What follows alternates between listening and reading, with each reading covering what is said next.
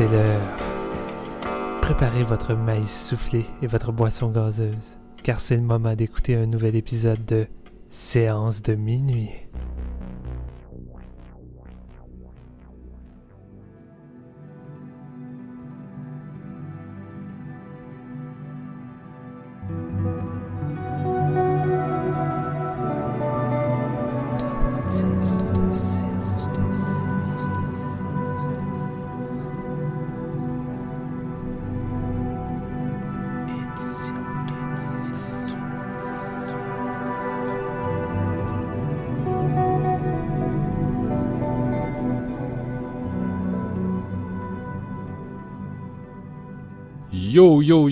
Écoutez la partie 2 du top euh, 2018 de séance de minuit. Si vous n'avez pas encore entendu la partie 1, qu'est-ce que vous faites ici? Donc, euh, je ferai pas trop d'introduction cette fois-ci. Euh, tout simplement parce que nous, enfin, il s'est passé seulement deux minutes là, depuis euh, la fin de l'épisode précédent. Vous autres, c'est peut-être euh, un peu plus long, peut-être pas. Euh, je suis avec Jean-François Ouellette, je suis avec Steven Lefrançois. Salut les gars. Hey! Hey hey! Yeah, on est de Je retour. m'appelle Marc-Antoine Labonté, puis euh, c'est ça, on poursuit, on est rendu à la cinquième place de notre top des meilleurs films de 2018. Et euh, on va poursuivre dans l'ordre qu'on avait précédemment. C'est JF qui va euh, entamer les hostilités. Ouais, Ta-ta-ta. je me laisse aller dans ma soupe, let's go. Euh, numéro 5, c'est le deuxième coming of age de ma, de ma liste. Euh, le numéro 5 qui m'a vraiment beaucoup touché, c'est 8th Grade de Bo Burnham. Euh, ouais, avec euh, la, la très jeune Elsie Fisher dans le rôle principal. Tellement bonne. Ça raconte? Ouais. Ah, c'est vrai, c'est vraiment, vraiment solide comme film. Puis c'est, c'est, c'est une belle histoire aussi. Euh, dans le fond, ça raconte justement euh, Kayla, la, petite Kayla qui, est à, qui a 13 ans, qui est à sa dernière année, dans le fond, qui est au middle school au State avant de rentrer à- au secondaire. Et euh, tu vois qu'elle elle- elle vit seule avec son père, une relation un petit peu euh, difficile côté communication, vu que c'est quelqu'un de vraiment très introverti, qui manque, euh, manque flagramment de confiance en elle, est au point de sa vie où ce que, tu, tu, vraiment tu te découvres en tant que personne, l'adolescence te frappe, puis c'est, pas le moment le plus facile. Puis justement, elle, euh, socialement, elle a, des, elle a quelques problèmes justement à se faire des amis à l'école et tout ça, puis elle est plus ou moins bien entourée. Mais c'est drôle parce que quand elle revient à la maison, elle, elle fait des vidéos, comme tu sais, des vlogs, si on veut, sur euh, des petits conseils qu'elle donne aux gens, qu'elle met sur Internet, mais des conseils qu'elle-même n'arrive pas encore à suivre, si on veut. C'est comme. C'est pour se gonfler un petit peu la confiance qu'elle n'a pas vraiment dans la vraie vie. Euh, Puis c'est. Je trouve ça vraiment touchant. Jusqu'au. euh, on voit un petit peu tout ça, l'ampleur de, de, sa personnalité. Jusqu'au moment où ce qu'elle. euh, elle va rencontrer une fille qui est au secondaire dans une rencontre qu'on fait, euh, mettons, ils, ils- te présentent c'est quoi le, high school, dans le fond ils te font visiter un peu, puis elle se lie d'amitié avec euh, la fille qui est, euh, qui est chargée de, de, de, lui montrer, de la suivre au travers de tout ça. Elle va comme se faire euh, amie, elle va se mettre à sortir, puis ça, ça l'amène des situations un petit peu embarrassantes, ou je dirais comme, tu sais, c'est quand même assez sketch parce qu'elle elle devient adolescente, elle, elle veut essayer certains trucs, mais en même temps, elle reste vraiment jeune, puis c'est une enfant rendue là. Euh, c'est. Il y a plusieurs scènes. La scène de la piscine chez le, le, party, comme, où est-ce qu'elle se fait inviter par la mère de de- d'une fille qui est, assez, euh, qui est une de ses collègues à l'é- à l'école, mais qui est pas son amie. Puis dans le fond, tu le vois là qu'elle est vraiment toujours à part. Elle se met à part de par son, son anxiété qu'elle vit socialement. Puis je trouve que c'est tellement bien rendu dans ce scénario-là. Je trouve que l'écriture aussi est vraiment très solide. La mise en scène de Beau, là. Tu sais, justement, cette Ah ouais. séquence-là de la piscine, de la piscine euh, du long plan à travers la fenêtre qui est tourné comme un film d'horreur. C'est comme si elle voyait un champ de bataille puis Et- fallait qu'elle se elle dirige veut pas y en faire partie, là, ouais, exactement. Mais- Puis autant, autant sa rencontre avec le, le jeune garçon qui est comme sympathique, puis elle est comme quasiment surpris, parce que faisant partie comme de cette gang-là, on dirait qu'elle qu'elle qu'elle se dit elle-même qu'elle n'en devrait pas en faire partie, parce que c'est tous des gens méchants, si on veut.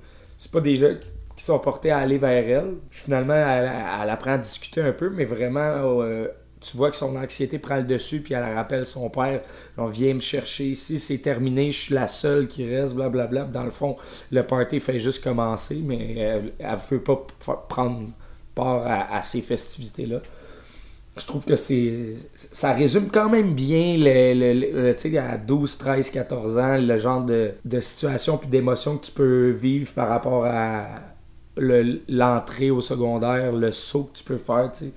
Moi, personnellement, au secondaire, je, restais au Lac-Saint-Jean, je suis déménagé, puis je suis arrivé, euh, ça arrive nord de Montréal, en secondaire 1, je connaissais personne. Fait cette espèce d'entrée au secondaire stressante-là, je trouvais que je l'ai quand même vécu un petit peu. Peut-être pas à ce point-là, vu que je suis quelqu'un quand même d'extroverti, puis je suis bien social, mais la peur de l'inconnu reste quand même un, problème comme présent, puis la jeune qui est là dans ce film-là le, vit, le démontre bien. Je veux dire, Elsie Fisher donne tout ce qu'elle a dans ce, rôle-là. Puis c'est vraiment elle qui porte le film sur, les, sur ses épaules, exactement. J'ai vraiment adoré ça. Puis ça a comme ça m'a touché personnellement, là, donc euh, je le recommande fortement. Ah, moi aussi, ça encore là, euh, Jeff, tu sors, comme je te disais, tu sors encore toutes mes mentions dans euh, J'ai vraiment trippé sur ce film-là. Ça fait partie de ceux qui étaient dans un gros contender pour mon numéro 10 parce que j'ai vraiment connecté. C'est assez universel, je pense, là, de, de connecter avec ce personnage-là parce que elle représente un peu toute l'awkwardness de cet âge-là ingrat de 13-14 ans, tes débuts d'adolescence. C'est vraiment ingrat, puis on se sent tout vraiment genre awkward, on se compare aux autres, puis elle vient, elle vient vraiment chercher facilement cette, cette vérité universelle-là. Puis en plus, il y a un côté très génération Z avec le. le, le, il intègre quand même l'espèce de vie numérique aussi, là, tout ça, que c'est assez. J'ai pas vu ça souvent traité de même. Ça vient quand même d'un YouTuber, donc de quelqu'un qui, qui a vécu ça au premier degré, euh, Bo Burnham, fait intègre cette réalité-là à son film, c'est intéressant parce qu'encore là, on se retrouve beaucoup là-dedans. Puis c'est fou, tu sais, des coming il y en a tellement, il y en a tout le temps. Puis qu'est-ce qui, qui différencie un, à, ce point-ci, un qui va toffer dans le temps, puis un qui va juste un peu se, fondre à la masse, sans dire qu'il est mauvais, mais tu sais, qui va peut-être moins marqué l'époque. Je pense que c'est vraiment ça. C'est la capacité à aller chercher des, vérités, des expériences qui sont vraiment euh, euh, fortement partagées. Puis tu sais, sans dire que c'est nécessaire que ce soit le cas. Des fois, il y a un film comme euh, Lady Bird qui semble avoir vraiment tranché la poire en deux, qu'il y a des gens qui, qui ont juste pas adhéré à ce qui est représenté, mais il y en a d'autres qui, au contraire, ça les a fait pleurer tellement c'était beau puis proche d'eux. Vous avez fait partie de mon top. Oui, c'est ça, c'était ton numéro un, toi, non? Ouais, exact. Je pense que c'est comme ça pour toutes les coming of age. C'est toute une question de, du fait que tu connectes ou pas. Fait tu sais, Lady Bird, moi, j'ai juste pas connecté. C'est pas que c'est un mauvais film, j'ai juste. Je me suis pas identifié à rien ou j'ai pas Non, c'est ça, monsieur, je veux dire par là, c'est Kate Grade va chercher quelque chose de, je pense, plus universel que Lady Bird qui. Que Lady Bird, ouais. Il est très actuel, Kate Grade, en fait. Ouais. Ouais, ça, ça c'est clair. Mais il est actuel, mais en même temps, il est un peu timeless. Là. J'ai l'impression que tu pourrais montrer ça à quelqu'un dans 20 ans, puis Genre, il sentirait, il sentirait ce personnage-là, puis... Gucci! c'est trop, trop cool. Puis euh, si Fisher est trop solide. C'est une des meilleures performances dans, mon année, tant qu'à moi. Là. Dans les dernières années, le niveau euh, performance de jeune actrice, là, c'est fou comme on trouve du talent un peu partout. Là. Euh, ça déborde d'enfants talentueux. C'est, dingue. Puis toi, Steven, le numéro 5 Numéro 5, lui, je l'ai pas vu venir. Ça, c'est ce que j'appelle surprise inattendue. Pourtant, le, buzz il est là, c'est pratiquement unanime. C'est le genre de film que vous allez voir dans pratiquement tous les tops professionnels. Puis il y en a qui se disaient, ben, what the fuck? Ben, pour ça, il faut aller le voir pour comprendre, les amis. Je parle de Paddington 2. Euh, deuxième réalisation encore de Paul King qui avait fait le premier. J'avais bien aimé le premier. J'aimais beaucoup l'aspect euh, très british dans son visuel et euh, le côté très bonne humeur qui s'en dégageait dans l'atmosphère. Puis le petit ours Paddington, il est vraiment attachant. C'est pas c'est pas un personnage que j'ai grandi avec, j'ai jamais connu ça auparavant, tandis que ma copine, elle, était nostalgique à fond. Euh, mais c'est ça, tu sais, j'avais bien aimé, mais je voyais pas trop l'intérêt d'un deuxième film. Souvent, ce genre de suite-là, je me dis, ah, le premier a bien fonctionné, fait que pourquoi pas faire un deux, faire de l'argent. Tu sais, ça pue d'habitude la suite à cash, ça. Mais Paul King, puis pratiquement, je dirais juste toute l'équipe, incluant le casting, a une volonté et de faire et du cœur incroyable derrière ce projet-là. Ça sent jamais la suite de trop ou la suite faite pour l'argent. Il y a une bonté, une bonne humeur, une joie de vivre qui se dégage de Paddington 2 euh, et une inventivité visuelle incroyable. J'ai tellement eu un sourire du début jusqu'à la fin. Le petit ours est tellement charmant, tellement affectueux en plus de lancer un message tellement tellement ça pourrait tellement paraître cheesy, inoffensif, mais tu sais dans une époque comme celle-ci à l'ère de Trump, la bonté et le partage euh, envers les autres, je pense que c'est sans doute une des choses les plus importantes qui devrait être appliquée. Puis Paddington est comme là pour le rappeler. Et en même temps, de nous ramener à une formule cinéma datant qui, moi, me fait triper. Là. On retrouve le humour slaptique d'un Charplint ou euh, les cascades d'action un peu à la Buster Keaton, notamment la scène du train, c'est du peu Buster Keaton. Tu sais, oui, on avait eu la, la scène du train avec le western de Gore Verbinski de Lone Ranger, qui, qui est quand même semblable puis peut-être un peu plus jouissif sur ce point-là, mais je veux dire, tous les ingrédients sont là. Puis Paul King déborde d'idées visuelles qui vient chercher droit au cœur. T'as un moment où Pennington veut absolument acheter un, livre qui est comme un genre de livre 3D d'images de visite guidée de Londres pour sa grand-mère, euh, que c'est bientôt son anniversaire, puis elle habite loin, il n'a pas la chance de la voir, puis son rêve à elle, c'est de visiter Londres, fait qu'il s'est dit que ça serait le meilleur cadeau pour elle, puis à un moment donné, il s'imagine juste lui offrir ce livre-là, puis toute la scène, c'est lui puis elle qui visitent Londres à l'intérieur de ce livre-là, fait que les, les, les décors, c'est comme les cartons du livre, puis visuellement, j'étais comme waouh, c'est génial. Puis le film déborde comme ça, c'est, tout le temps stylisé, tout le temps beau. Les personnages sont bien écrits, attachants. Euh, puis tu sais, une petite intrigue familiale de vol, euh, vol de livres qui va se retrouver en prison. Je trouvais, j'étais, j'étais impliqué, c'était le fun. Tu ça fait très familial, mais je trouve que justement, le film trouve le bon ton pour plaire autant aux adultes puis aux jeunes. Puis une des grosses surprises du film que j'ai eu également, c'est fucking Hugh Grant. Je suis pas un amateur de Hugh Grant. C'est le genre d'acteur qu'on dirait qu'il a disparu depuis une couple d'années, genre d'acteur has-been. Puis son personnage, euh, bad guy, pratiquement méta, d'acteur qui aime jouer des personnages, puis qu'on voit plus, puis qui a plus de succès. Je trouvais ça drôle, puis tu vois, puis tu le sens que Hugh Grant, il s'éclate comme un enfant. Il est vraiment le fun là-dedans. Son énergie est débordante. J'ai trippé à le voir comme méchant, puis Fuck man, j'ai tellement eu du fun avec Pennington, c'est une belle surprise rafraîchissante, puis euh, honnêtement, là, si vous l'avez pas vu, je vous le conseille fortement. C'est genre le film qui sort de nulle part, qui, est venu chercher le cœur de tout le monde, je crois. C'est le genre de film qui te fait retomber en enfance, puis ça fait du bien, vraiment. C'est le premier film depuis qu'on parle euh, il y a trois heures que je n'ai pas vu. ah, t'as pas vu ça pour vrai? J'étais sûr que tu l'avais vu. Non, mais ça va arriver un jour. J'ai trouvé. il y avait des articles sur le fait que c'était comme du, nice core, puis je trouvais ça trop drôle. J'ai le goût de le voir. J'ai besoin de, de, de, de, vivre dans le, le, bonheur. J'ai besoin d'un autre euh, Won't You Be My Neighbor? non, c'est vraiment ça. Puis honnêtement, tu parlais de scène slapstick qui t'a fait hurler de rire avec Spider-Man, mais la date en a. T'as une séquence chez le coiffeur là, qui, est, il, qui est vraiment hilarante. C'est vraiment digne du, du, des plus grands de l'humour slaptique là, qui nous faisaient rire avec pas grand chose. C'est vraiment génial. Je fais une parenthèse. T'as-tu euh, tu Want You Be My Neighbor dans ton top Tu l'as-tu vu? Je l'ai vu. Puis euh, je me suis battu pour mon top 10 avec celui-là. C'est lui qui a failli euh, être aussi à la place d'Under de Silver Lake. J'ai beaucoup aimé. Ok. Je suis comme triste qu'on n'en parle pas aujourd'hui, mais je, je, veux juste dire que j'ai braillé de façon crissement incontrôlable devant ce film-là pendant plusieurs, pendant une très longue période de temps. Puis je suis pas encore sûr de comprendre qu'est-ce qui s'est passé. Fait que. J'ai braillé, Chantal a braillé, puis tu sais, tu dis, ah, j'ai besoin d'un genre de, feel good, puis celui-là, il l'apporte, mais en même temps, c'est crissement rough. Parce que j'ai l'impression que c'est une vision quasiment.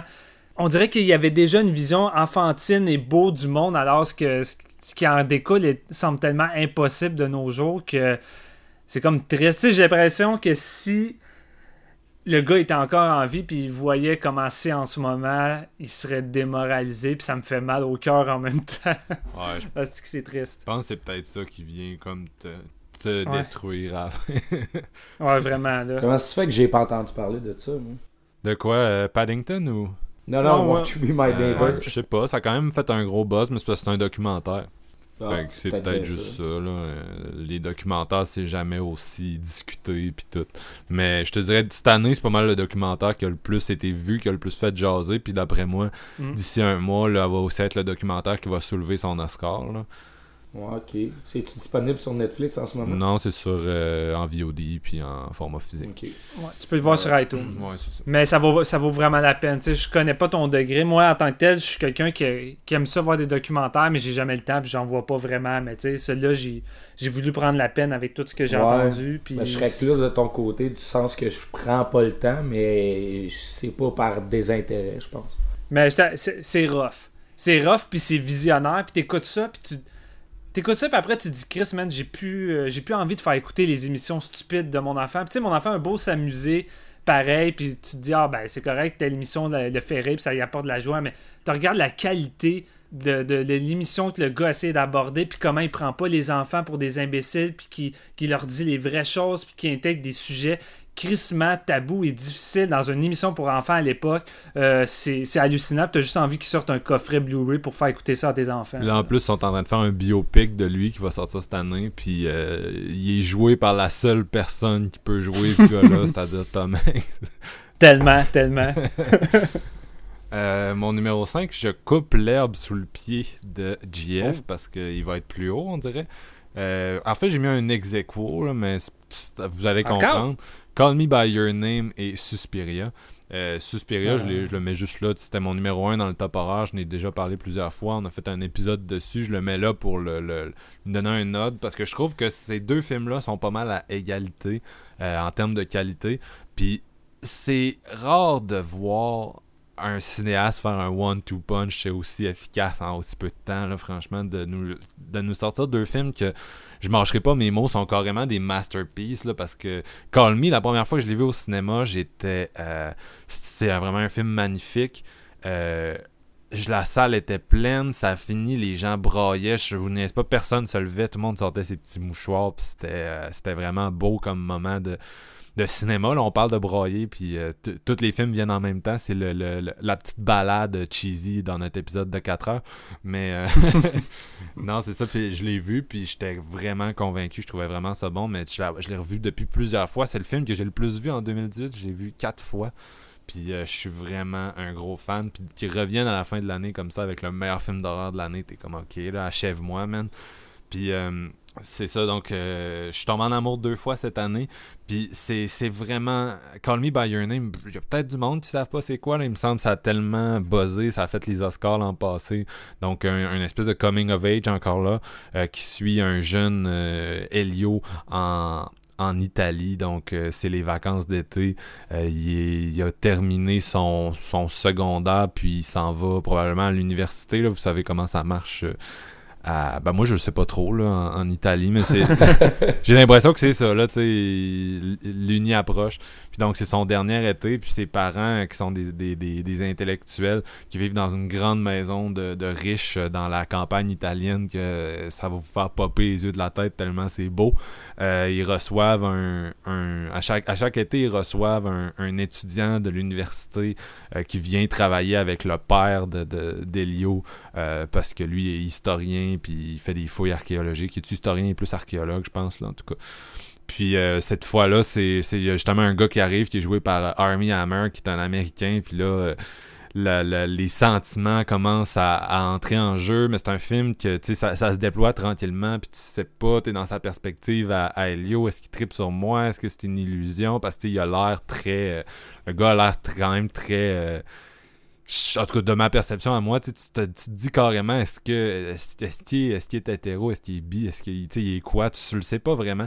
Puis tu suis cette, cette euh, perception-là, puis ce que je, je trouve qui est beau, première chose, c'est d'avoir fait un film sur l'amour entre hommes où il n'y a pas nécessairement le stigma qui vient avec, parce que c'est des films qui sont importants, mettons, des, des trucs comme euh, Brokeback Mountain et tout. Mais c'est ça, finit par être un espèce de cliché aussi de la romance homosexuelle, cette espèce de notion de, de, de tragédie, mais tu sais, pas de tragédie amoureuse, mais tu sais, vraiment une tragédie de, la, la mort ou le- l'incompréhension d'autrui, puis des trucs comme ça. Puis tu suis ce personnage-là, puis tu suis son, son anxiété, tu sais, il est pas out, là, ses parents, ses parents le savent pas, ni rien. Fait que tu suis un peu toutes ces émotions-là, cette roller coaster-là. Puis je trouve vraiment qu'il y a une portée universelle à ce film-là qui capture vraiment bien la beauté, l'éphémérité de ce moment-là d'une vie quand tu as 17 ans, quand tu découvres euh, que tu vis ton premier amour, puis toute la valeur que ces enseignements-là ont. Puis c'est vraiment un film qui, capture ça avec la même fragilité que ce qu'on peut retrouver dans un Suspiria, la même beauté que ce qu'on trouve en général dans le cinéma italien. Puis il y a quelqu'un que je respecte beaucoup qui, qui, qui, qui, qui a, qui a du titre de ce film-là disait que tu sais, c'est, c'est, c'est, un film où le titre de ce film-là évoque le fait que, que on, on, se trouve à travers le regard des autres. C'est vraiment ça qui, qui, est beau de ce film-là, c'est ce personnage-là qui, qui, qui, se découvre euh, à même le regard de, son, de son nouvel euh, amant. Puis là, je spoil un peu si vous l'avez pas vu, mais Chris, vous devez bien savoir qu'il y, a de la romance. Hey, je l'ai pas vu, moi, attention! mais c'est ça. Ça fait tellement longtemps qu'on t'en parle. Des personnages, des personnages qui apprennent à s'aimer eux-mêmes euh, à travers l'autre puis à s'accepter. Donc vraiment, le, le, le, coming of age qui a tué tous les autres, il y en a eu en maudit dans les deux dernières années, mais celui-là, il s'assoit à ses autres puis il les étouffe par la, la, sa stature. Euh, avec le plan final le, plus beau de l'année, un plan final fucking parfait euh, qui, qui, est juste qui est culte en soi. Euh, le film a été critiqué un peu pour son portrait du milieu bourgeois, puis aussi pour son fameux pan vers les rideaux durant la, scène de sexe. le pan vers les rideaux, je peux pas le défendre, c'est peut-être pour ça que ce film-là est numéro 5 au lieu d'être numéro 1. Euh, pour ce qui est du milieu bourgeois, moi, ça m'a pas dérangé. Je viens pas nécessairement d'un milieu euh, de, pauvreté non plus. Je viens pas d'un milieu euh, de, richesse. Je suis vraiment classe moyenne. Mais dans, mon, en tout cas, dans mon adolescence, dans ma jeunesse.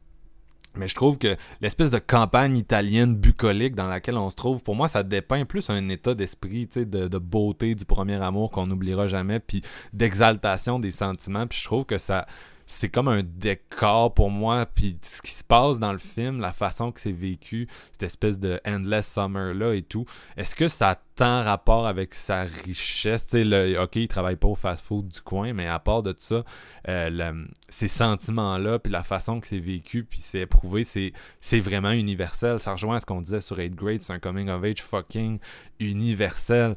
Et euh, qui, qui, qui, ramène euh, une expérience minoritaire, qui, qui est un, amour homosexuel, à, à, la majorité, parce que n'importe qui est capable de s'identifier à ça, puis n'importe qui braille à la fin. Et euh, c'est un peu ça. c'est un peu ça, guys. J'aime crissement ce film-là, c'est pour ça que j'ai vu quatre fois. Hein. C'est vraiment un beau film, puis euh, je voulais le montrer à tout le monde, puis vraiment une belle expérience au cinéma. Suspiria, on a fait un épisode dessus. Mon film d'horreur préféré, j'en ai reparlé dans l'épisode Perdu, euh, Call Me, c'est un peu le printemps d'une vie. Suspiria, c'est vraiment un automne. Euh, ça capture encore là l'automne de quelque chose, la fin d'une. C'est plus une collectivité puis des structures sociales qui sont dépeintes dans ce film-là. Mais encore, fois, encore cette fois-là, c'est très complexe, c'est magnifique, c'est très riche euh, visuellement, thématiquement. Moi, ça m'a beaucoup rappelé Kubrick en fin de carrière, celui de Eyes Wide Shut, celui de Shining avec un film qui examine le passé, la mémoire, les structures sociales, puis qui est vraiment différent de ce que j'en imaginais euh, au préalable. C'est du pur euh, Guadagnino. On retrouve, euh, l'amour, la famille, on retrouve les, les, élans romantiques de Call Me. On retrouve aussi la, danse là, dans, dans Call Me. Il y a des belles scènes de danse, mais qui sont vraiment utilisées différemment de, de ce film-là. Mais euh, dans les deux films, de belles scènes de danse, puis une ambiance magnifique. Euh, puis probablement aussi beaucoup de choses qui m'ont échappé là, dans Suspiria. J'ai lu un peu depuis la dernière fois sur le l'aspect euh, psychanalytique, puis ça m'a complètement glissé entre les doigts. Donc encore beaucoup à découvrir derrière les, épais rideaux et l'invisible de ce film-là.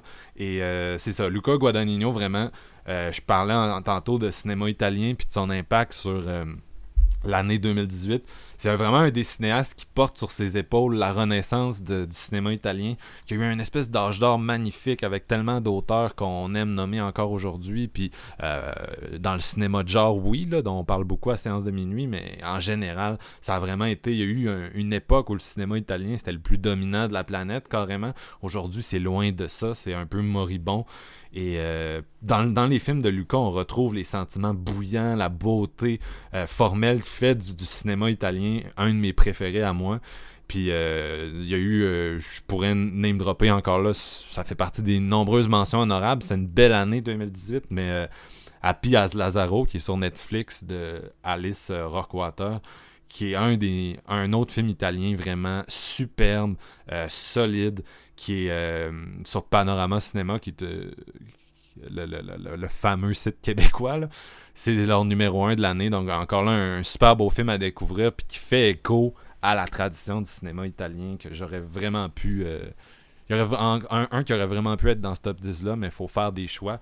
Donc, euh, il, y a, quand même une coupe de, de, cinéastes qui portent la torche.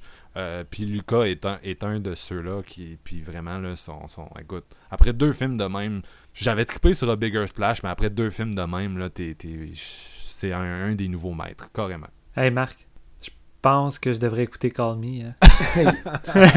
Quand on finit le podcast, mon gars, tu devrais ouvrir ton Blu-ray puis le mettre dedans.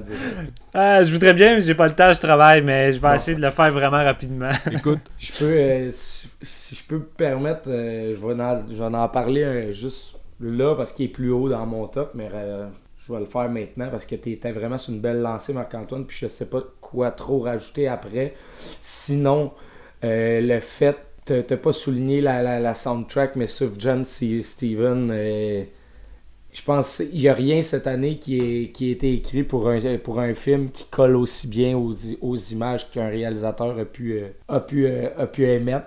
Puis c'est autant c'est autant euh, pareil pour Suspiria puis euh, euh, Tom, York. Mais contrairement à. C'est parce que contrairement à Suspiria où toute la soundtrack est écrite par Tom York, Call Me, c'est pas ça dans le fond. C'est pas l'entièreté, mais il y a quand même plusieurs pièces. non, c'est ça. Il y a trois tonnes de lui, qui dont deux originales, je pense, puis c'est vraiment des, de, beaux morceaux, puis les moments les plus marquants du film. T'as raison. ça, ça colle aux meilleures scènes du film, puis justement, ça l'aide pas, que ça l'aide à, te faire vivre les émotions, mais en même temps, c'est que ça, ça a les mêmes émotions musicalement puis visuellement, je trouve. Fait que ça, ça colle super bien.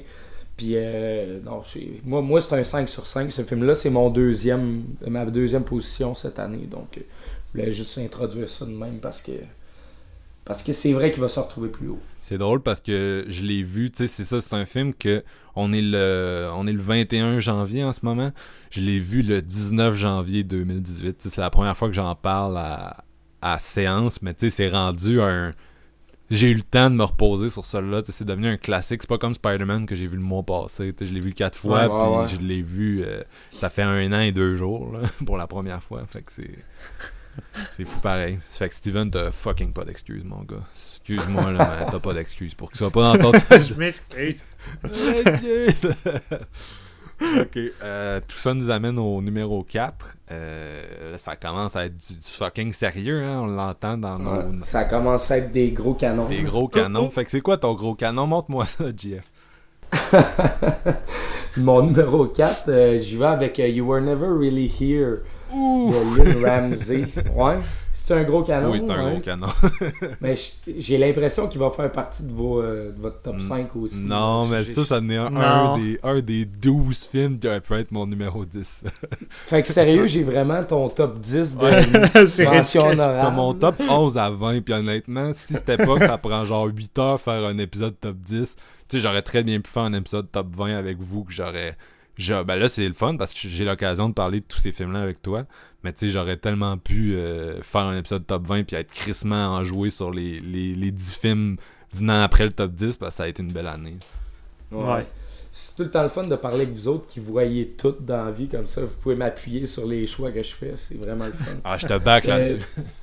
D'ailleurs, tu sais, on parlait justement de Tom York, euh, sa soundtrack pour, euh, pour Suspiria, mais dans you, Never, you Were Never Really Here, c'est Johnny Greenwood qui vraiment. Euh, qui a aussi fait Phantom Thread. Hmm, solide, solide. Mais c'est, je pense que c'est sa best soundtrack avec You Were Never Really Here. Et Joaquin Phoenix qui est comme qui est incroyable, qui porte le film sur ses épaules.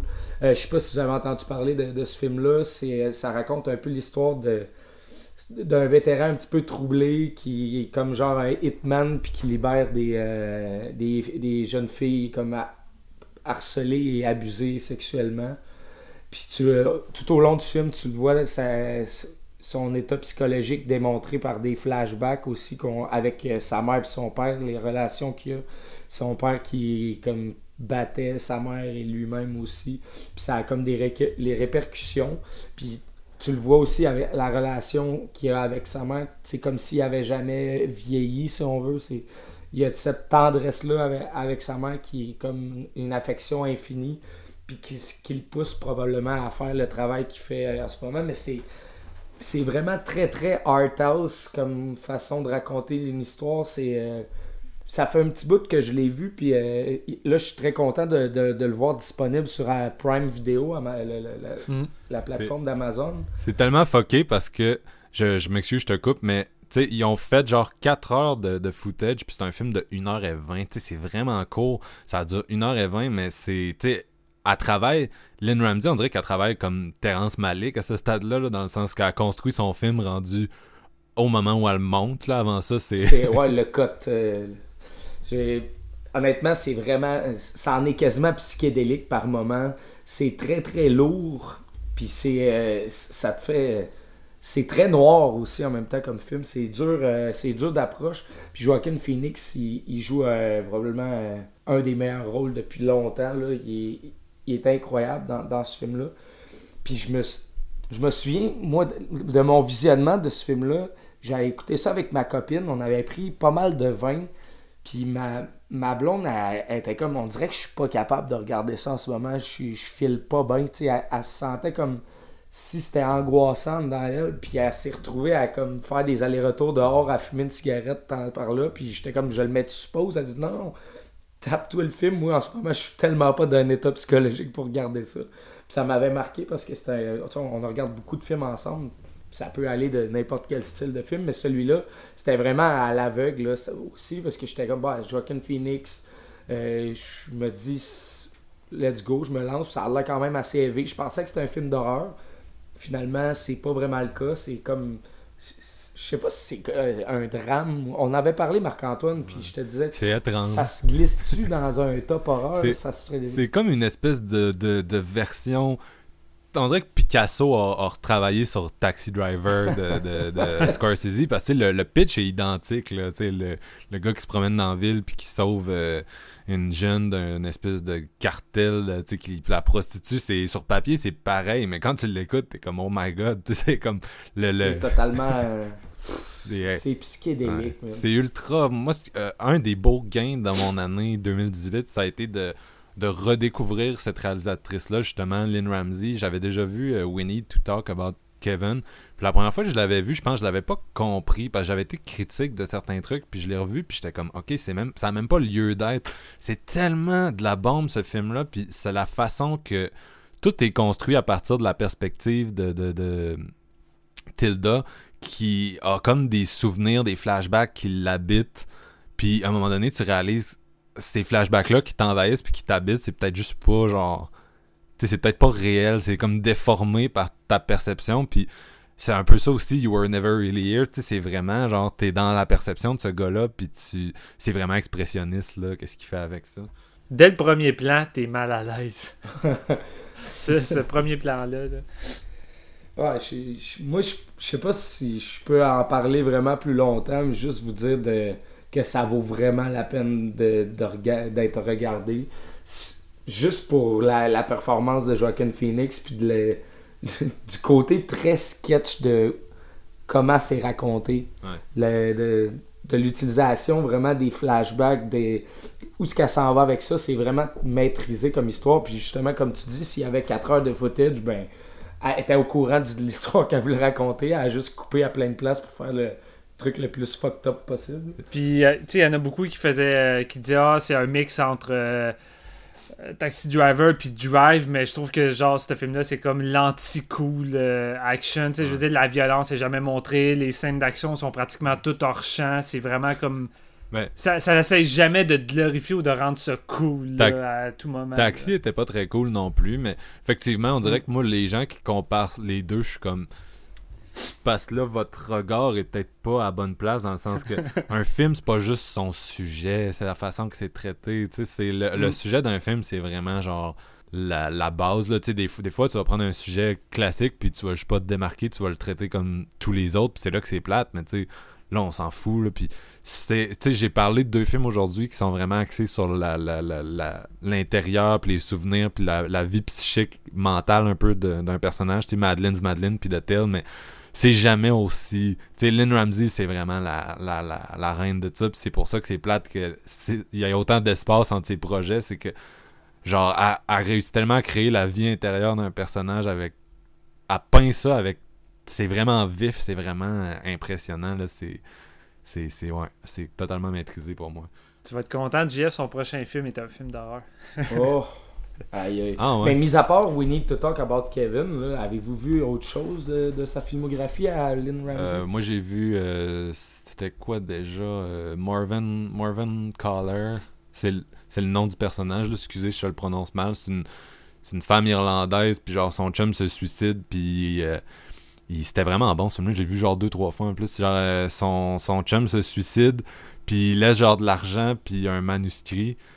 De, son roman, puis il dit genre prends l'argent pour publier mon manuscrit, mais elle prend l'argent pour partir en voyage, elle publie le manuscrit à son nom, puis elle fait du cash avec, puis elle, fait juste chiller en voyage. Puis euh, non, c'est vraiment c'est vraiment un solide euh, début, puis ça, ça s'inscrit bien dans. Si t'aimes l'approche, son approche des personnages, son style de réalisation, tu, seras pas trop dépaysé, c'est vraiment solide. Puis euh, son premier Ratcatcher, je l'ai jamais trouvé, je l'ai pas encore vu. Euh, ok. C'était bien cool tout ça. Steven, euh, numéro 4. Eh bien, moi, je suis quand même un, gros euh, amateur d'action. Puis, comme je disais, cette année, on a été foutrement gâtés.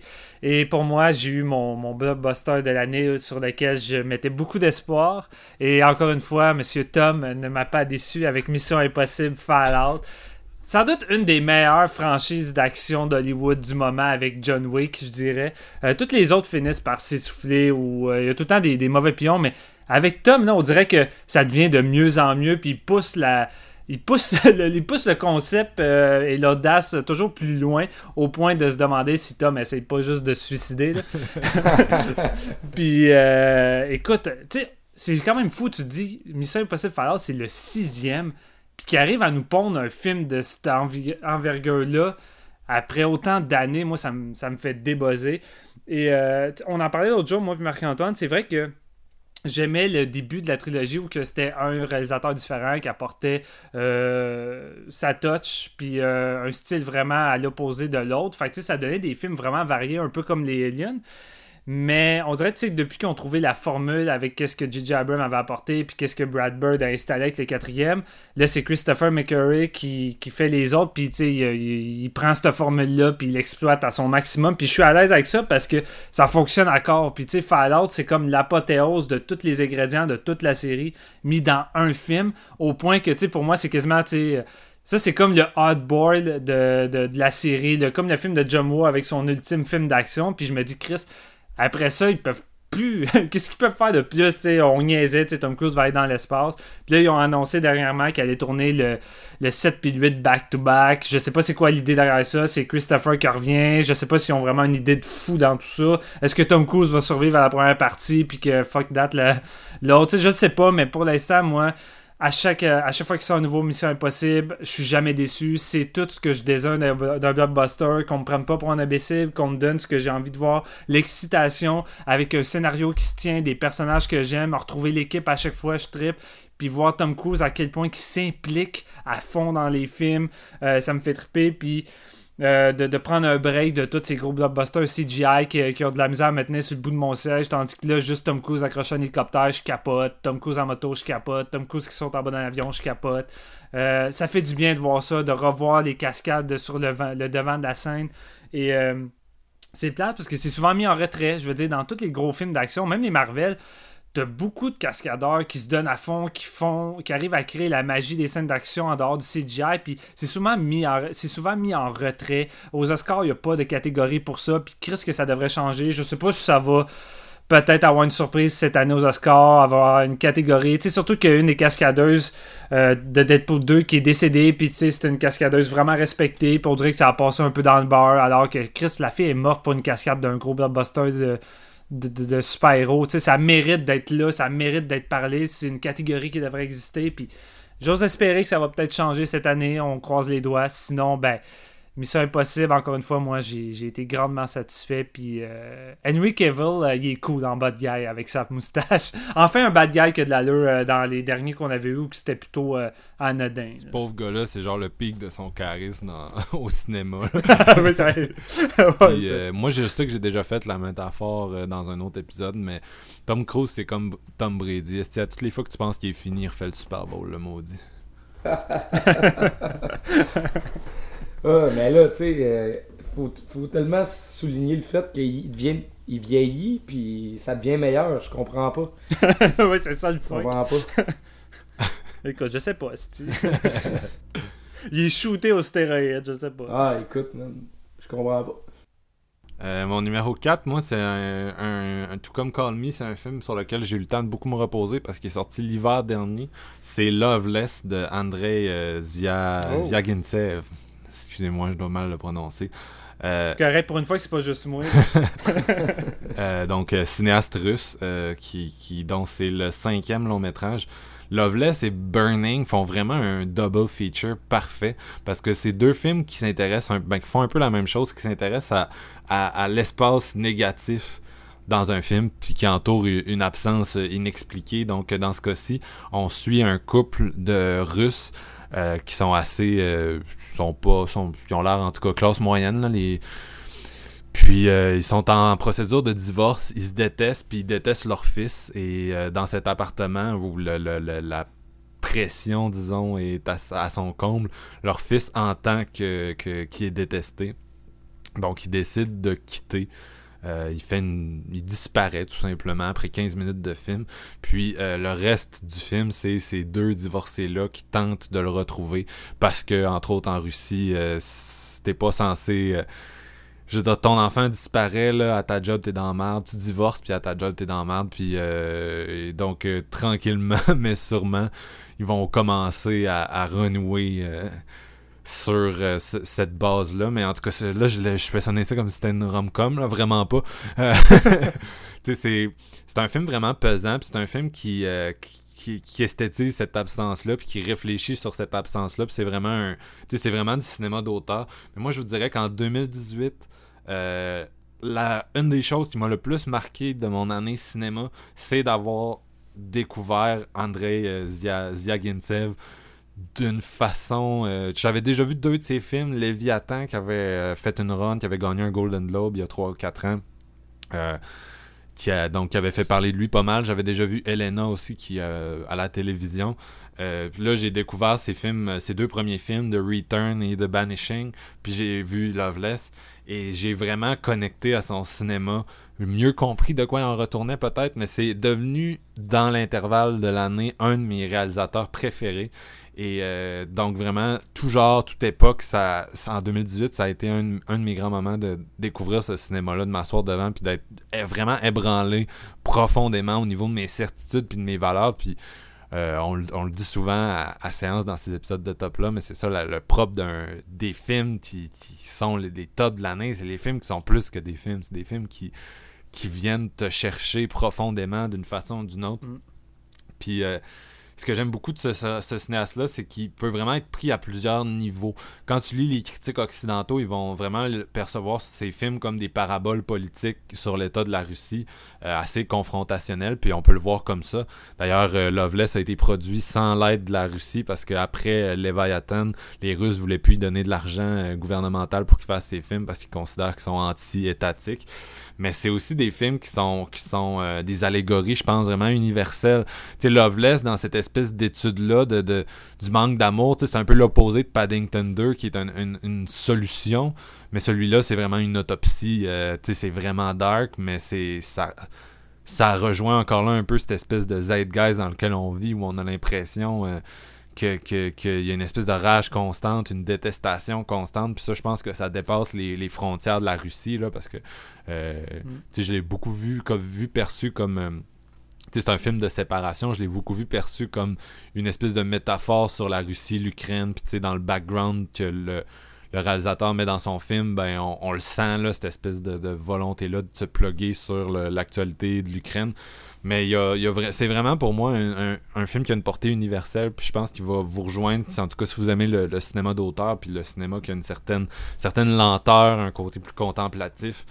Euh, puis surtout, c'est un film qui est. C'est un cinéma qui est profondément euh, religieux, celui de. Puis pas, euh, pas religieux dans un sens je pense pas que c'est un film qui cherche à t'évangéliser nécessairement, mais c'est un film qui prend beaucoup sa source dans la religiosité. Puis c'est un, gars, ce réalisateur-là, qui fait beaucoup ses films dans, dans, la théologie euh, négative, euh, théologie apophatique, pour utiliser le terme exact. Donc une théologie qui se base beaucoup sur l'absence, puis sur le, on, en a un peu parlé l'année dernière quand on était sur Silence, qui était mon film préféré. Euh, cette année-là, qui, qui, qui, était un film qui, d'une façon différente, peut-être un peu plus accessible, réfléchissait sur, sur Dieu, puis sur son absence, sur son silence, qui était littéralement le titre du film. Ici, c'est pas nécessairement un film sur le silence de Dieu, mais c'est un film sur euh, c'est un film sur l'absence de, de, Dieu, puis euh, ce qui était le cas aussi dans plusieurs de, de ses autres films, dont euh, justement son premier, The Return, qui moi, quand je l'ai vu, m'a complètement crissé à terre. C'est littéralement devenu un de mes films préférés de, de, tous les temps. Puis c'est c'est des, des films qui m'ont. ce serait le fun d'en rediscuter dans un épisode complet, là, parce que c'est mon, mon bout. Euh, mais j'ai eu l'occasion d'en discuter avec quelques personnes justement qui sont comme plus euh, spirituelles puis qui étaient plus intéressées par ce film-là. Ça a vraiment donné des échanges stimulants puis ça m'a c'est des c'est des films qui ont lancé chez moi une réflexion, qui m'ont forcé à reconsidérer certains trucs parce que son regard sur les choses est tellement spécial, tellement euh, c'est ça unique euh, puis ça te pousse à, te remettre en question. Puis en tout cas, c'est vraiment bon. Les acteurs sont juste fucking solides. La, euh, la direction photo de ce film-là est à se taper à terre, là, vraiment. Euh, genre, c'est la, la, direction photo la plus écrasante que j'ai vue de ma vie. Puis ça inclut les milliers de films d'horreur que j'ai vus. Ça inclut les films de Lars von Trier de Michael Haneke. La noirceur est tellement bien travaillée puis esthétisée dans ce film-là. C'est d'une pesanteur que vous avez rarement vu. Là, je, je écoute, t'en as quasiment les larmes aux yeux tellement c'est, pesant. Puis il y a le meilleur usage d'une tune de Bring Me the Horizon que vous verrez jamais dans un film. ok, c'est pour ça, c'est pour ça. Non, c'est, ouais, c'est clairement juste ça. Je l'écoutais, je l'écoutais Steven, je m'emmerdais as fuck. Puis là, un moment donné, il sort son Bring Me, genre dans, dans le char avec les deux personnages qui se trient après. Puis t'es comme Ah! ah oui, 5 sur 5. non, mais. Euh, en tout cas, donc vraiment une belle découverte pour moi, ce, cinéaste russe-là. Euh, c'est. Je vous dirais, si vous l'avez jamais vu, un de ses films, vous avez jamais euh, été en contact avec lui, peut-être que Leviathan ou Elena, qui étaient mes deux premiers, seraient les meilleures places où commencer parce que c'est des peut-être un petit peu plus accessible. mais je trouve quand même qu'il y a un côté. Tu sais, les histoires qui te racontent l'histoire principale, c'est jamais un truc trop euh, farfetch. Ça reste deux parents euh, fucking euh, narcissiques, égocentriques, qui cherchent un kid, puis qui se rappellent qu'ils sont des humains tranquillement et difficilement. Mais tu sais, ça. Lui, il prend toujours des allégories qui ont une, portée juste vraiment universelle. donc, c'est une de ses forces. Puis, en tout cas, j'espère que je vous ai mis un nouvel auteur peut-être sur votre cartographie de qui je pourrais qui je pourrais découvrir, qui je pourrais visiter. Parce que Loveless, euh, c'était de la crise de bombe, puis euh, ouais, numéro 4. Crissement intéressant. Nice, ouais. Hey, je me sens soufflé là. c'est normal. bon, euh, top 3, top 3, la, la trilogie, oh! le Triumvirat, la Sainte Trinité, on le sait, c'est les, les, les, films incontournables qu'on amène sur l'île déserte. Oh Jeff? Cette année, ouais. Mais moi, ça, sans grande surprise, là. Hmm. Maintenant que vous avez pu écouter notre épisode, vous connaissez ma, ma joie devant ce film-là et mon plaisir.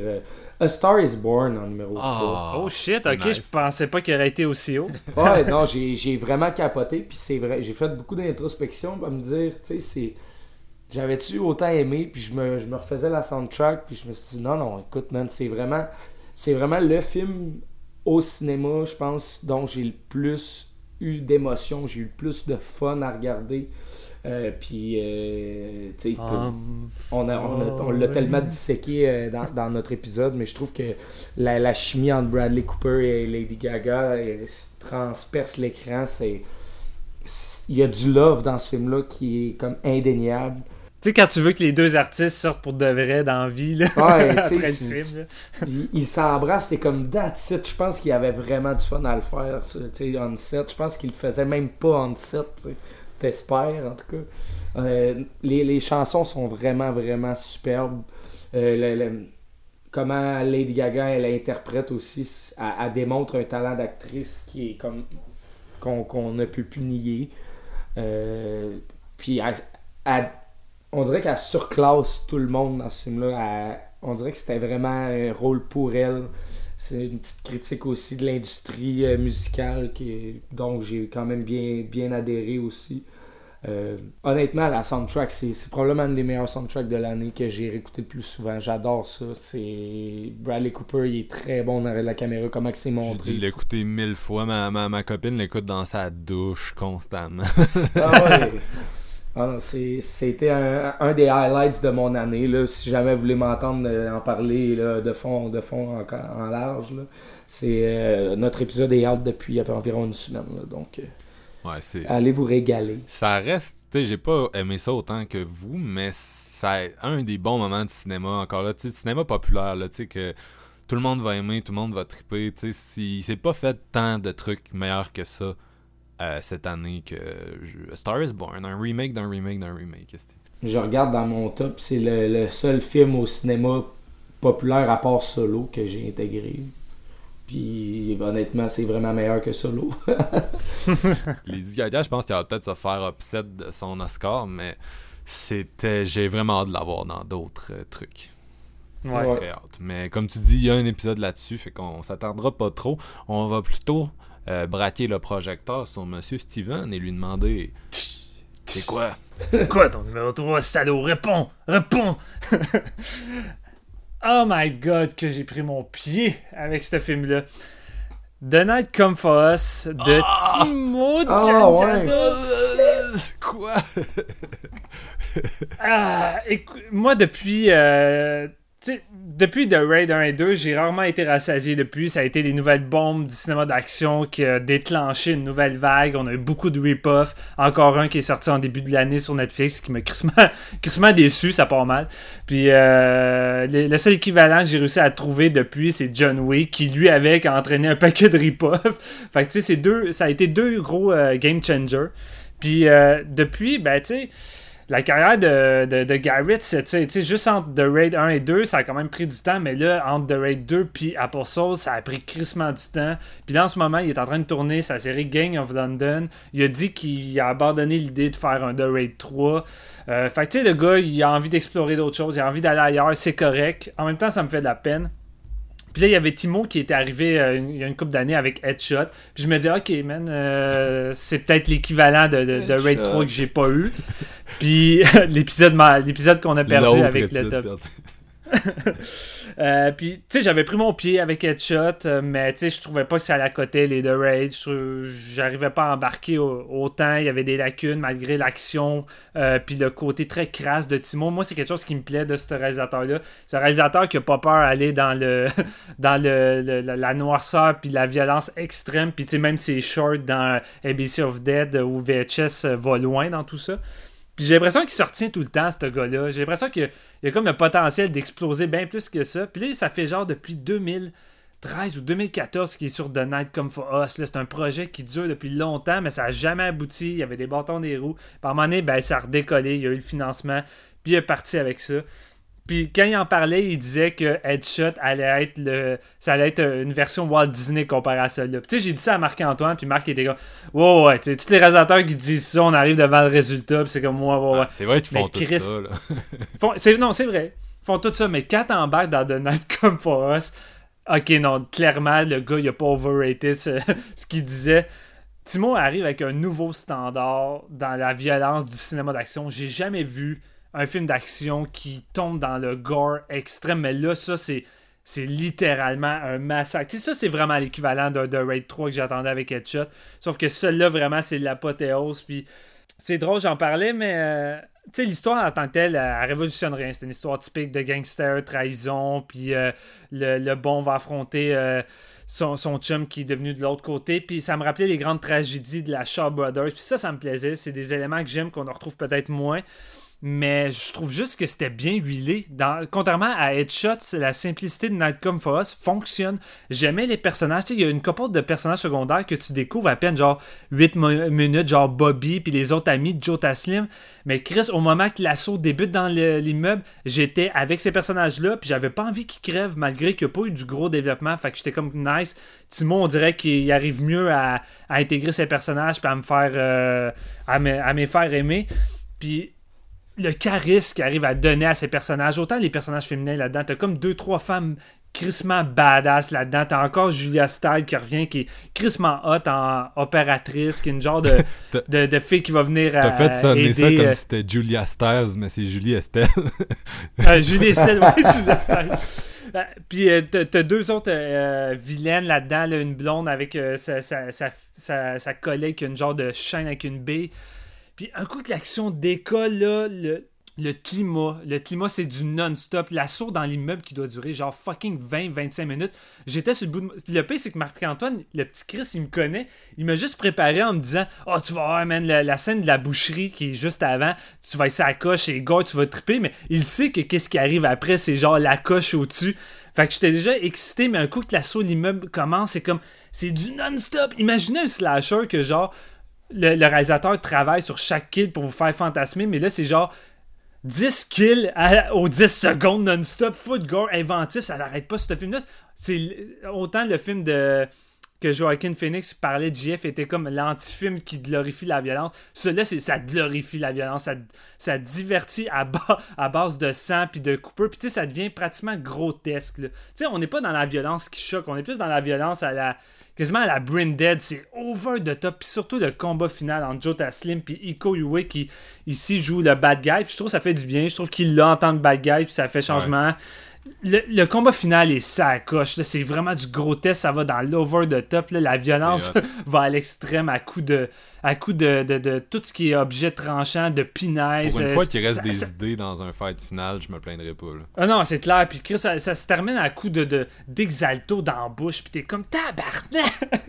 euh, J'ai pris mon pied. J'ai juste pris mon pied sur toute la durée. Puis tu sais, tu regardes la réception. Je pense que personne l'a vu venir, euh, ce côté-là. Puis Netflix non plus, je pense pas qu'ils qu pensaient que l'ampleur allait être autant avec ce film-là. Puis on dirait qu'ils ont essayé de refaire un peu ça avec euh, Revenger qu'on a eu au début de l'année. Puis c'est comme Chris Poète Poète. Là, t'es pas, ton film équivaut même pas la, la, la, petite scène du début de Night Come For Us. Fait que, ce film-là, il pique un peu trop tôt. Mais genre le fight dans l'appartement, c'est de la fucking folie. Ah, c'est de la fucking folie qui continue jusque dans les gunfights dans, dans, dans le stationnement. Puis même, même tout l'assaut dans l'immeuble avec euh, Julia Star. Je dis encore Julia Star. je me mélange tout le temps. Mais tout l'affrontement, euh, la fille contre deux autres filles, c'est ça, c'est de la bombe avec. Ça arrête plus. Puis c'est de la crise de fucking bombe. J'ai juste pris mon pied. Ça serait trop drôle. Genre, t'écoutes le film indonésien, il y a juste des acteurs indonésiens. Puis Julia Stiles, a pas. Excusez, je suis focusé là-dessus. non, non, c'est vraiment. Euh, non, j'avoue que ça serait drôle dans le crise. Euh, ouais.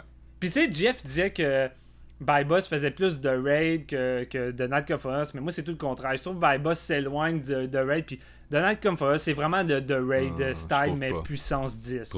C'est comme Timo prend, le, prend ça, les chorégraphies vicieuses puis de, de Ikoe, puis de sa team, puis on dirait qu'ils ont passé comme des années à élaborer toutes les kills qu'ils peuvent faire pendant deux heures. C'est vraiment juste ça. Puis tu te dis, Chris, ce film-là arrive avec un standard comme celui-là, je vois un peu comme Fallout avec Mission Impossible, je vois pas comment, euh, mettons, Timo pour arriver avec un nouveau film d'action puis faire de quoi de plus poussé que ça. Chris, man, c'est l'extrême. Pour moi, euh, pour moi, Baiba se retrouvait de Raid parce qu'il y avait le côté, euh, tu sais, Reclo, un peu John Carpenter. Reclo, ouais. Tandis que celui-là, il est plus de Raid 2 parce qu'il y a le côté, tu sais, on, a des set pistes complètement décadents, mais en même temps, on a l'espèce d'histoire un peu plate à suivre. Oups, excusez. ben moi, en tout cas, c'est mon opinion. Là. Je, je trouve que Boss est vraiment plus efficace au final que, que, que The Night Comes For Us. Mais... Ben, trouve tellement différents. C'est parce que The Night Comes For Us m'a- en met vraiment plein la face là, en termes de kill. Je, je sais pas. Ce qui m'excite dans Baiba, c'est le mode survival, puis l'aspect horrifique euh, de tout ça, puis la tension, le visuel, puis les lieux qui, qui est complètement différent de, de ce qu'on voit habituellement dans les films d'action. Tandis que lui, dans Night Come For Us, c'est vraiment les chorégraphies, la violence qui qui donne le high au film tu sais veut veut pas tu sais quelqu'un qui aime pas la violence dans les films c'est comme oublier ça là Euh, allez pas là mais Chris, t'as des moments de gore là-dedans que Chris, ça torche n'importe quel film d'horreur que j'ai vu en 2018. là. J'étais comme Chris, ça va loin, là, vraiment. Là. C'est son meilleur film à Timo, je vais lui donner. Là, de, de- Ouais, facile, son cinquième, je pense, puis c'est son meilleur. Euh, moi, euh, mon numéro 3, là, je suis surpris, les gars, parce que je, je me dis soit, soit je vais être le premier à name dropper ce film-là, puis je suis vraiment surpris, puis soit vous l'avez pas, puis je suis encore plus surpris. C'est Mon numéro 3, c'est Phantom Thread. euh, de Paul Thomas Ben, Je l'avais Anderson. oublié, lui. Moi, je me suis fait déjouer par notre euh, façon de classer les films, puis j'étais convaincu que c'était du 2017. Puis toi aussi, Mais... toi aussi Steven? Ou? Mais que j'étais déjoué à cause de Ouais. ça? Non, non. Tu l'as pas mis? J'étais juste. euh, j'ai juste un meilleur film en numéro 2.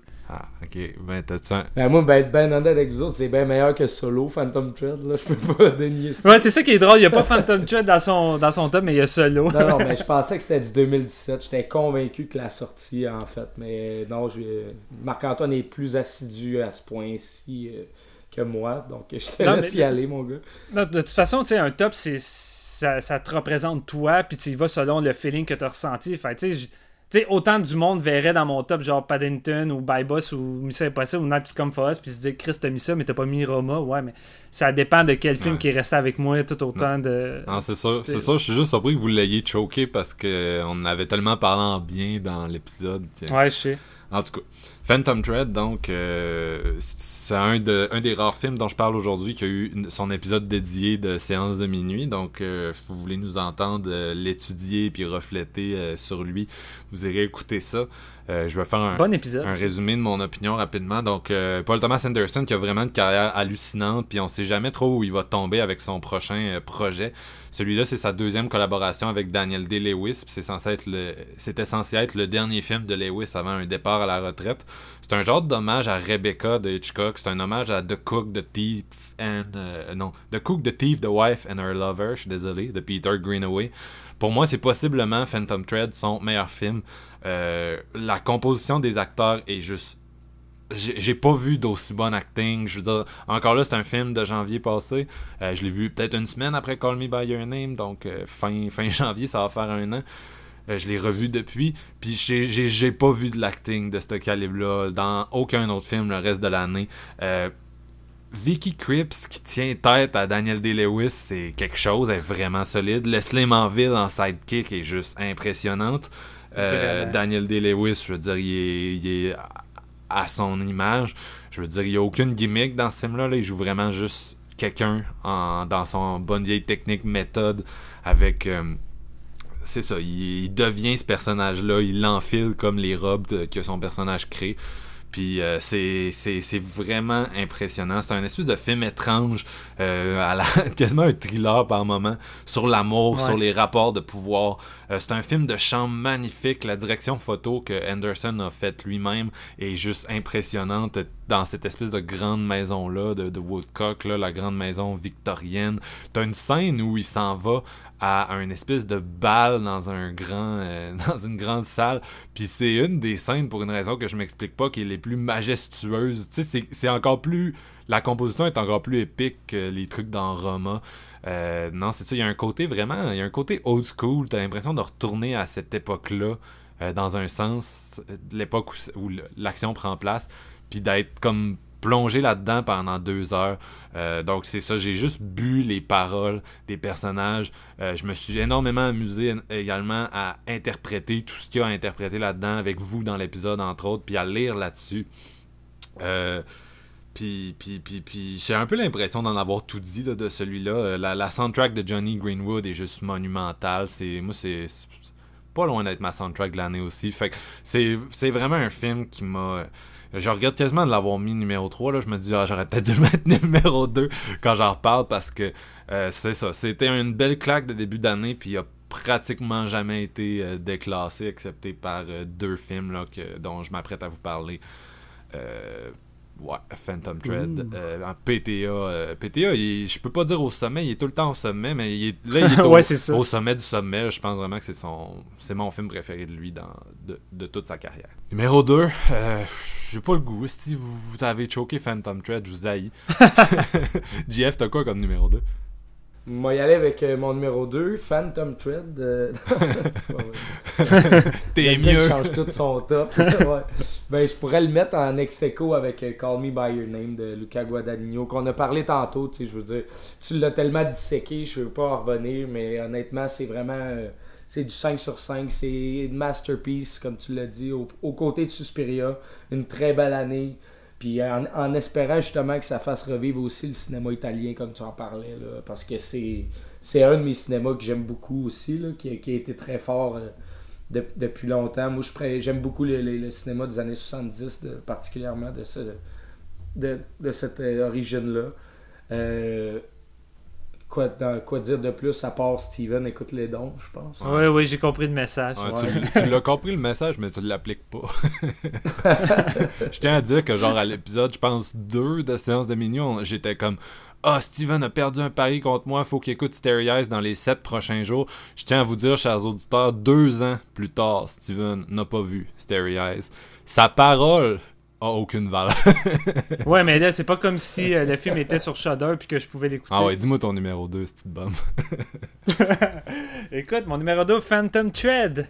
Sérieux? Ouais, pour vrai. T'es-tu malade? Tu penses-tu que j'aurais oublié Phantom Thread? Ah, C'est- ok. c'est- Il y a juste JF qui a choqué, ouf. Non, ouf. je niaisais, Eh moi. Oublie- ça, Il j'ai nous fait... a cette- monté en bateau. sais, on a fait l'épisode, puis euh, je parlais moi aussi également à la fin que c'était pas mal euh, le meilleur de Paul, selon moi, après, euh, après Punch Drunk Love, mais je trouve que celui-là le déclasse pratiquement. Puis depuis que je l'ai vu, j'ai pas eu la chance de voir ce film-là deux fois, mais il y a pas une fois dans chaque mois où je me disais pas j'ai envie de le faire écouter à Chantal, puis j'ai envie de le revoir. Je me le disais tout le temps, je l'ai jamais fait, ça a jamais donné. Mais maudit que j'ai tout le temps voulu revoir ce film-là. Il m'a jamais quitté. Euh, on a fait un épisode euh, complet euh, avec tant d'amour envers ce film-là. Moi qui était qui pas sûr au début, j'étais ah, un film sur le monde de la mode. Je suis pas tant intéressé, mais c'est pas ça. C'est un film sur une relation amoureuse crissement toxique.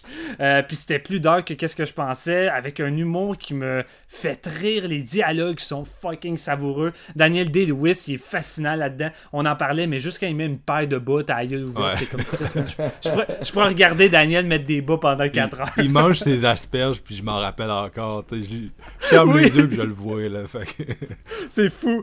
Puis euh, j'ai juste été, j'ai été fasciné par toute cette, cette relation-là, la mise en scène, les décors, la musique, la scène où il va, la, qui va la rejoindre par jalousie dans l'espèce de gros bal masqué. Écœurant. Visuellement, c'était une de mes scènes préférées cette année. Ce film-là, au départ, c'était pas mal supposé être mon numéro 1, puis euh, il est arrivé d'autres choses, mais n'empêche, numéro 2 facile, c'est un des meilleurs films On- de, de cette année que je peux euh, facilement conseiller. On a-tu le même numéro 1 Tu m'as-tu. Genre, si t'as réussi à pas me le dire que tu l'avais vu, je suis même impressionné. Parce que je me hâte de voir. C'est le maudit film que j'ai pas réussi à avoir à temps encore Ouais. parce que ça a l'air solide. Mais je vais commencer avec mon, par mon numéro 2. À moins, t'avais-tu quelque chose à, que tu souhaitais ajouter sur Phantom? Je m'excuse, j'ai comme. Non, ben tu sais, ça ne tente pas d'allonger, on a fait un épisode. Fait que si ça vous intéresse de- d'en savoir plus, allez écouter l'épisode. là. Je pense que c'est un de nos bons qu'on a fait euh, cette année, celui-là. Ok. Bon, ben, les numéros 2, c'est effectivement tous des films qui avaient été nommés avant, parce que moi, c'est Body de, Joseph Kahn. J'en ai, je l'ai évoqué un petit peu tout à l'heure. Euh, le film que j'hypais énormément à Fantasia. euh, On en a parlé un peu dans notre épisode sur la programmation. On en a reparlé par la suite euh, dans un épisode consacré au festival. Euh, Joseph Kahn, moi, je pense que c'est la personne qui me fait le plus rire dans la vie. Je connecte vraiment avec ce gars-là. Son compte Twitter, c'est de l'art. Puis, euh, un de mes films préférés des, des, des, des dix dernières années, c'est son film Detention, qui Torque. est une espèce de, de comédie pour ados. euh. Est-ce que tu. Ça a-tu bugué ou? Non, non, je disais en riant, j'a- j'avais dit Torque. Je, je voulais te devancer pour que tu dises euh, Torque parce que c'est rare que les gens vont dire que qu'ils aiment Torque, mais nice. tu m'as Torque. donné tellement envie de le revoir, puis maintenant je l'ai vu d'une autre façon, c'était ce film. Ouais, non, c'est ça. Quand tu réécoutes Talk aujourd'hui, t'es comme, ok, je la pogne. là. Tu sais, Après avoir, après avoir vu Body des Detention, ça a vraiment plus le même. euh, le même feel. Mais euh, Non. non, c'est ça. Body, de, écoute, Detention, c'est un de mes films préférés des dix dernières années. Une espèce de comédie pour ados qui mélange les genres de façon vraiment à droite. Puis qui, euh, tu sais, qui, oui, qui est drôle, oui, qui est, qui est over the top, mais qui oublie pas aussi d'avoir un, un propos, une réflexion tu sais, sur l'expérience adolescente qui est vraiment juste. Puis aussi sur la, culture contemporaine. Et Body fait un peu la même chose. Euh, Joseph Kahn a une capacité de réflexion, d'observation, d'analyse des, de, de, la pop culture ou des juste des courants populaires, de la façon que les gens sont, qui me fait vraiment triper. Euh, prendre les, la- la- notre société des dernières années, ses controverses, sa relation au politiquement correct, puis de tout régler ça, remettre ça dans une espèce d'arène de battle rap. Euh, dont chaque scène est comme meilleure que la finale de 8 Mile, c'est juste épique. Tu l'as dit tantôt, euh, Steven, mais tu sais, les battle rap, ils vont en. Ils vont, ils vont en s'améliorant, la mise en scène est toujours plus nice, les, deliveries sont toujours plus intenses, puis c'est fucking drôle, c'est fucking divertissant. Euh, moi, c'est clairement la, comédie de l'année dans le sens que tu brailles de bout en bout. Il y a tellement de jokes dans ce film-là.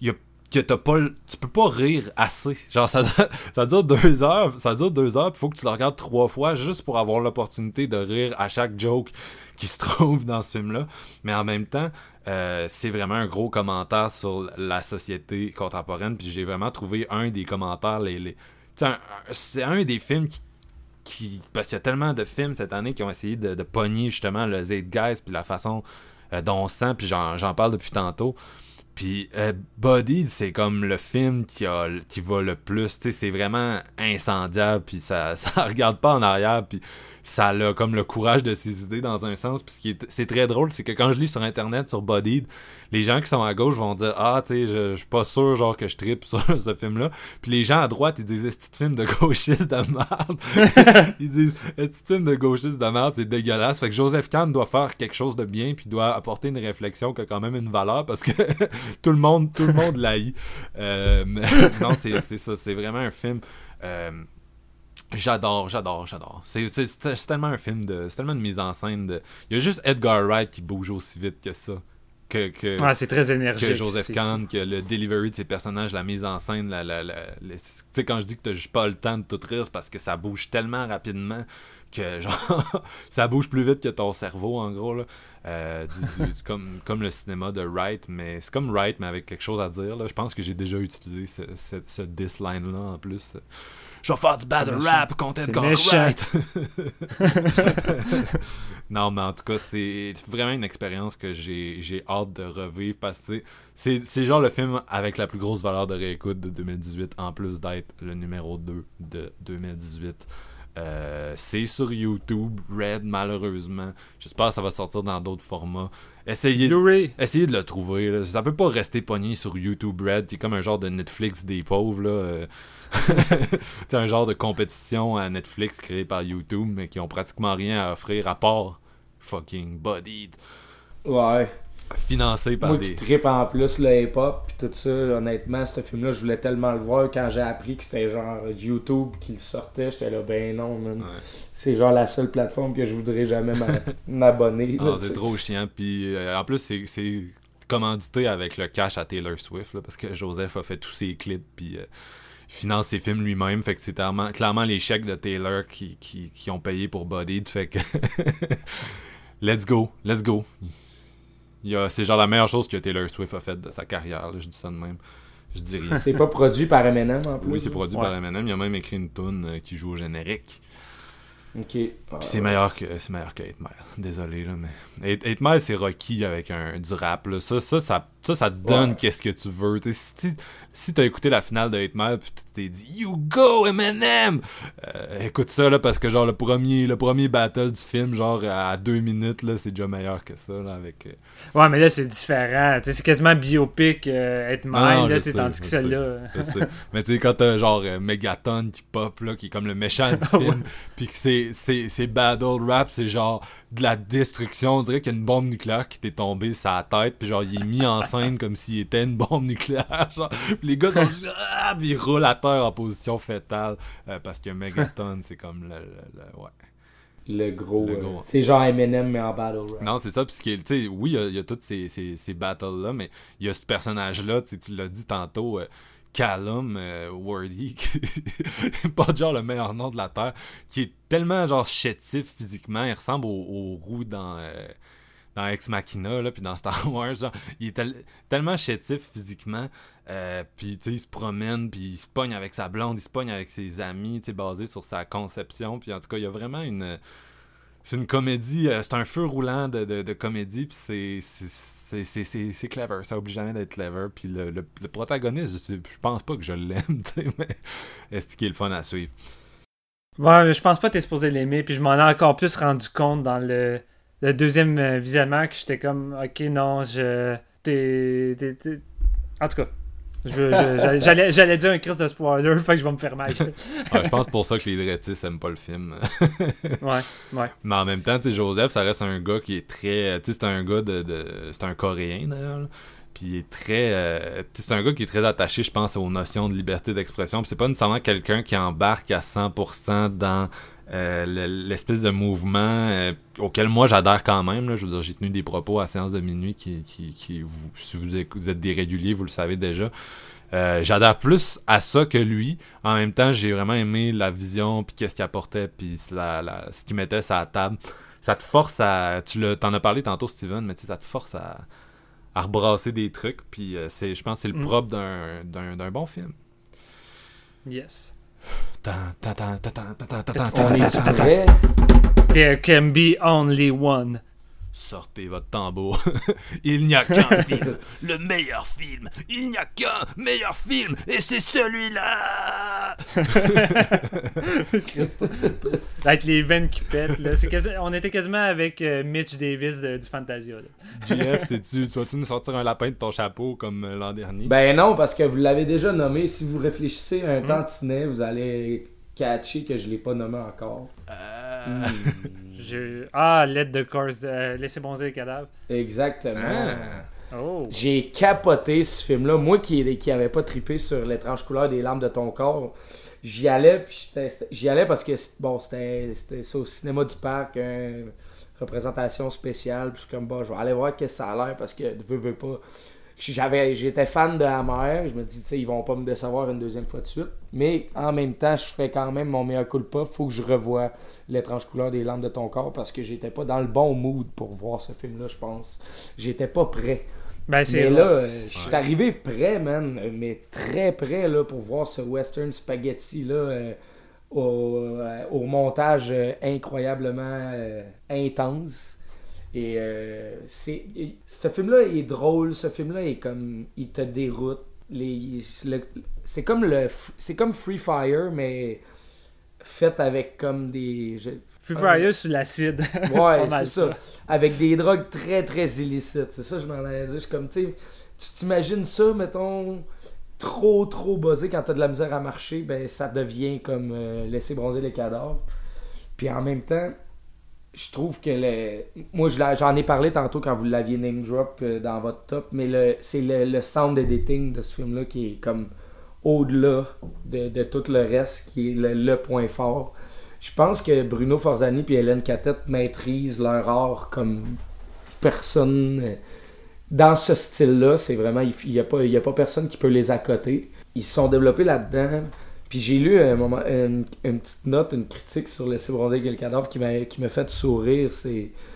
euh, Il y a quelqu'un qui, a- qui dit genre c'est Quentin Tarantino qui doit se mordre les doigts parce qu'il il, il serait bandé à avoir réalisé ça, mais il a jamais eu les couilles. Puis je suis comme, tu sais, ça fait. On dirait le porn de Tarantino, par exemple. Genre, Ouais, si Tarantino ouais. faisait un porno, ça serait euh, amer. Ça serait dans ce style-là. Ouais, c'est ça.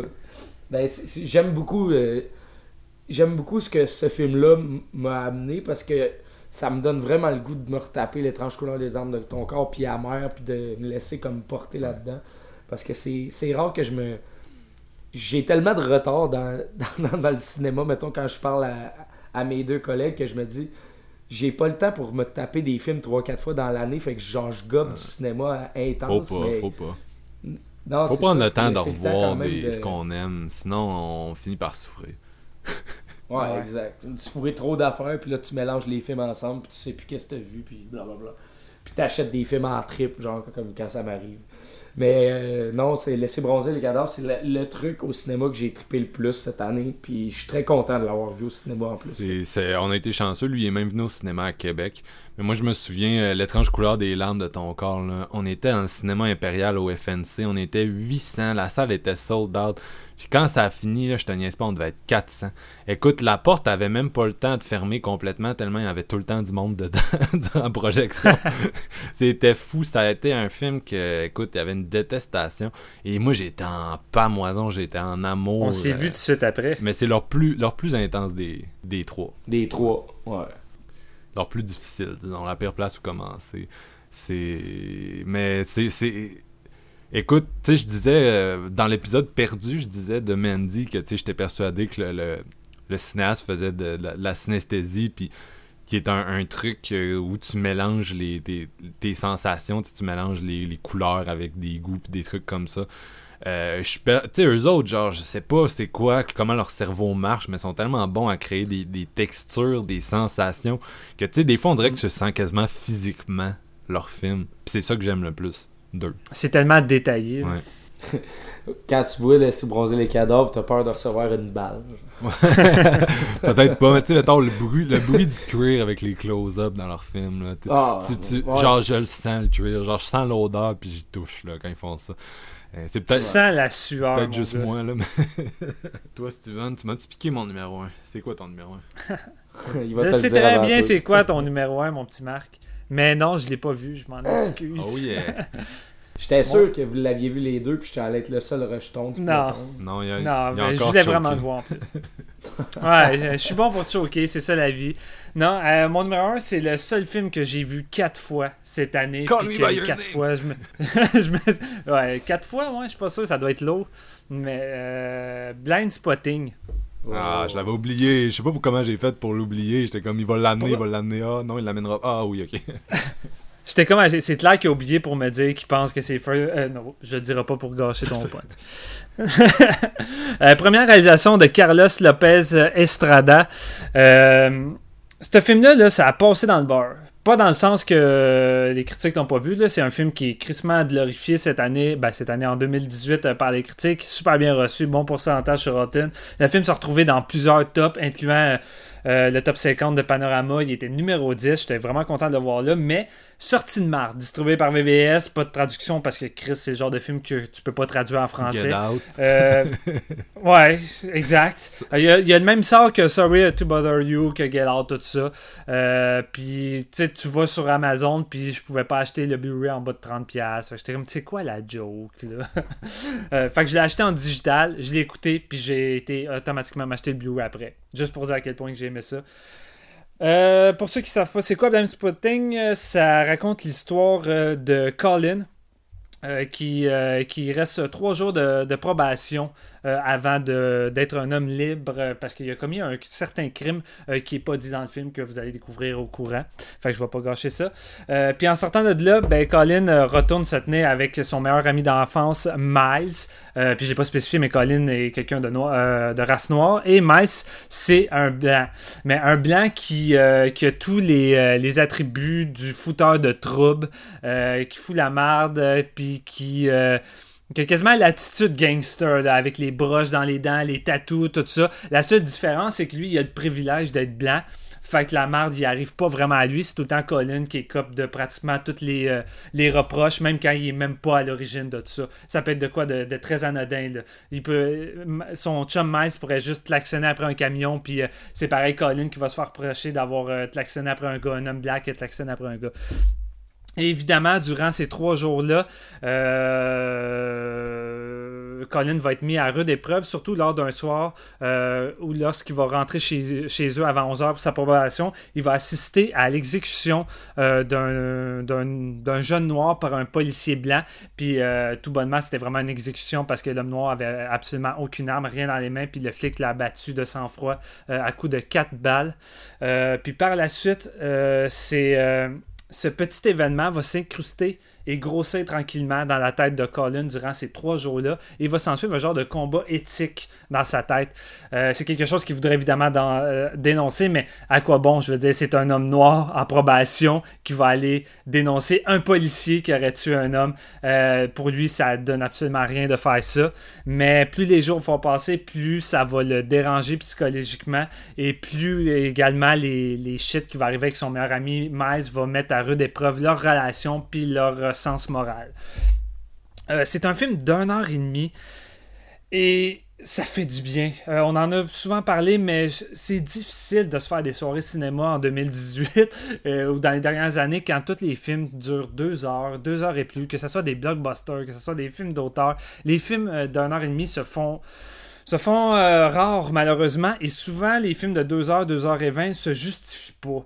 Euh, c'est des films qui pourraient être raccourcis de 30 minutes, qui n'ont pas tant de choses à dire, qui gaspillent parfois leur temps, tandis que Blind Spotting c'est 1 h et demie, mais 1 h et demie tight ou qui gaspille aucune minute et que tous les ingrédients de qu'est-ce qu'un film devrait avoir en 2018.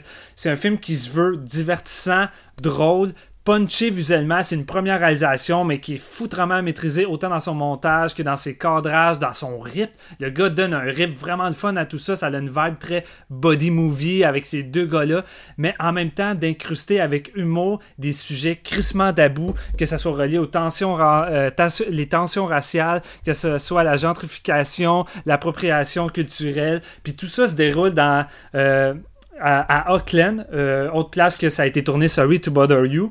Et c'est une place qui semble avoir été très. Euh, où la gentrification euh, semble avoir été euh, bas plein.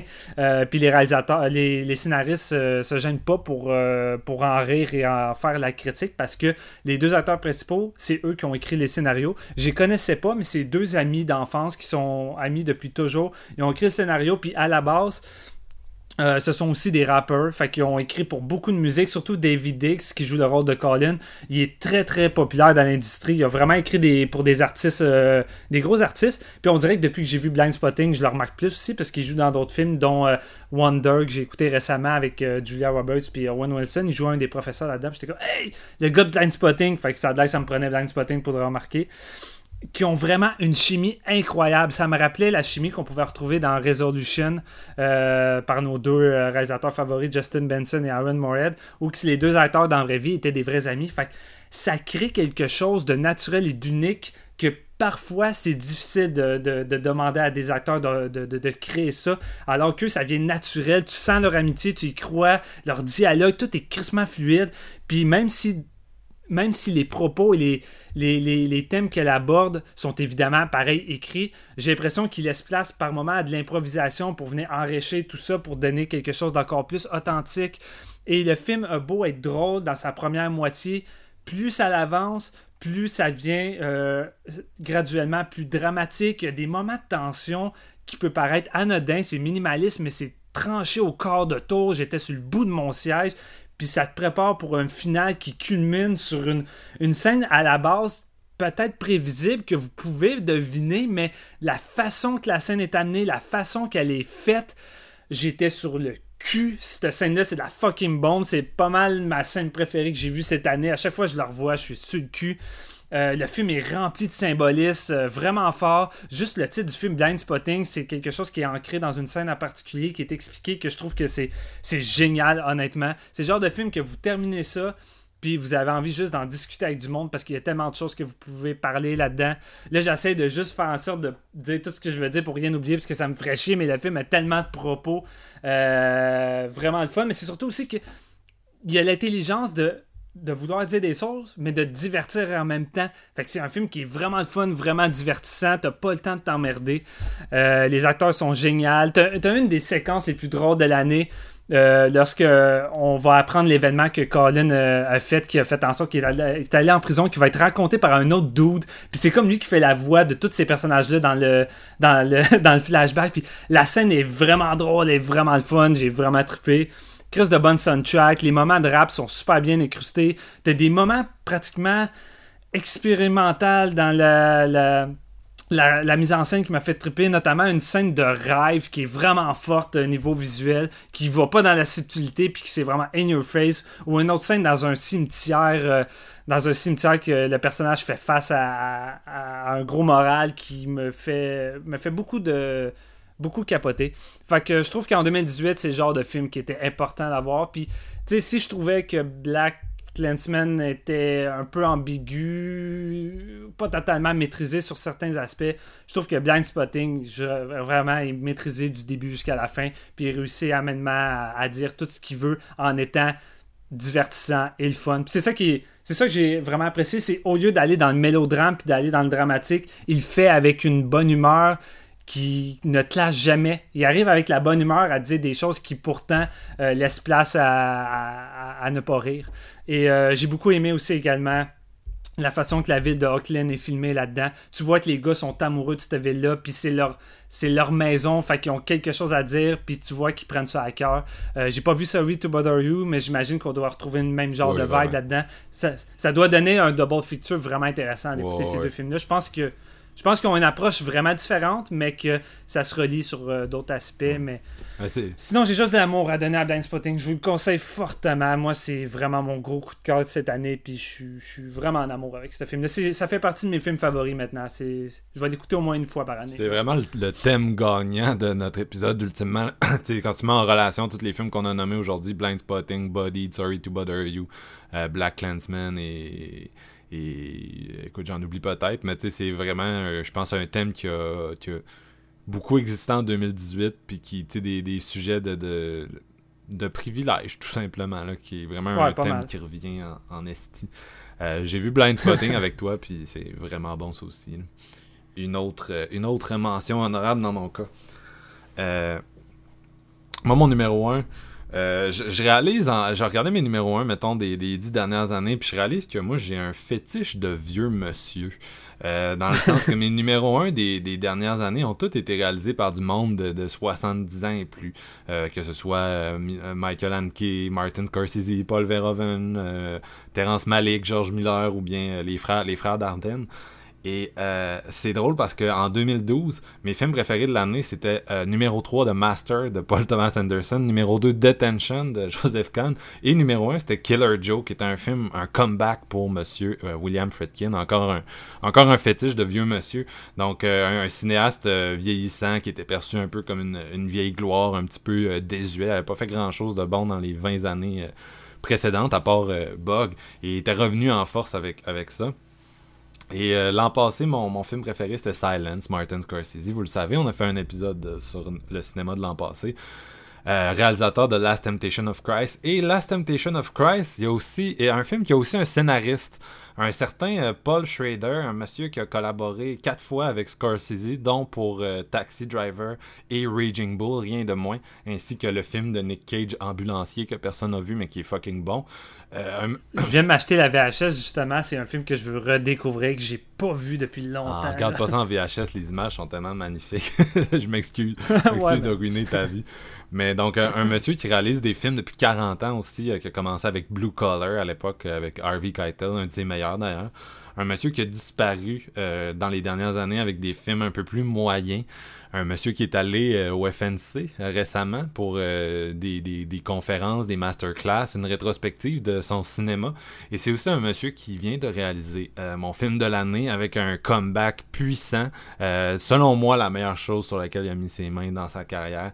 C'est First Reformed de, de, de, Vous m'avez parlé une fois cette année, vous m'avez parlé 30 secondes, puis vous saviez que c'était mon numéro 1. Il y a beaucoup, beaucoup, de nos auditeurs qui m'ont écrit en privé, puis j'étais comme First Reformed, First Reformed. Donc euh, voilà, c'est un film que j'ai vu en plein été. C'est sorti en fin juin au cinéma.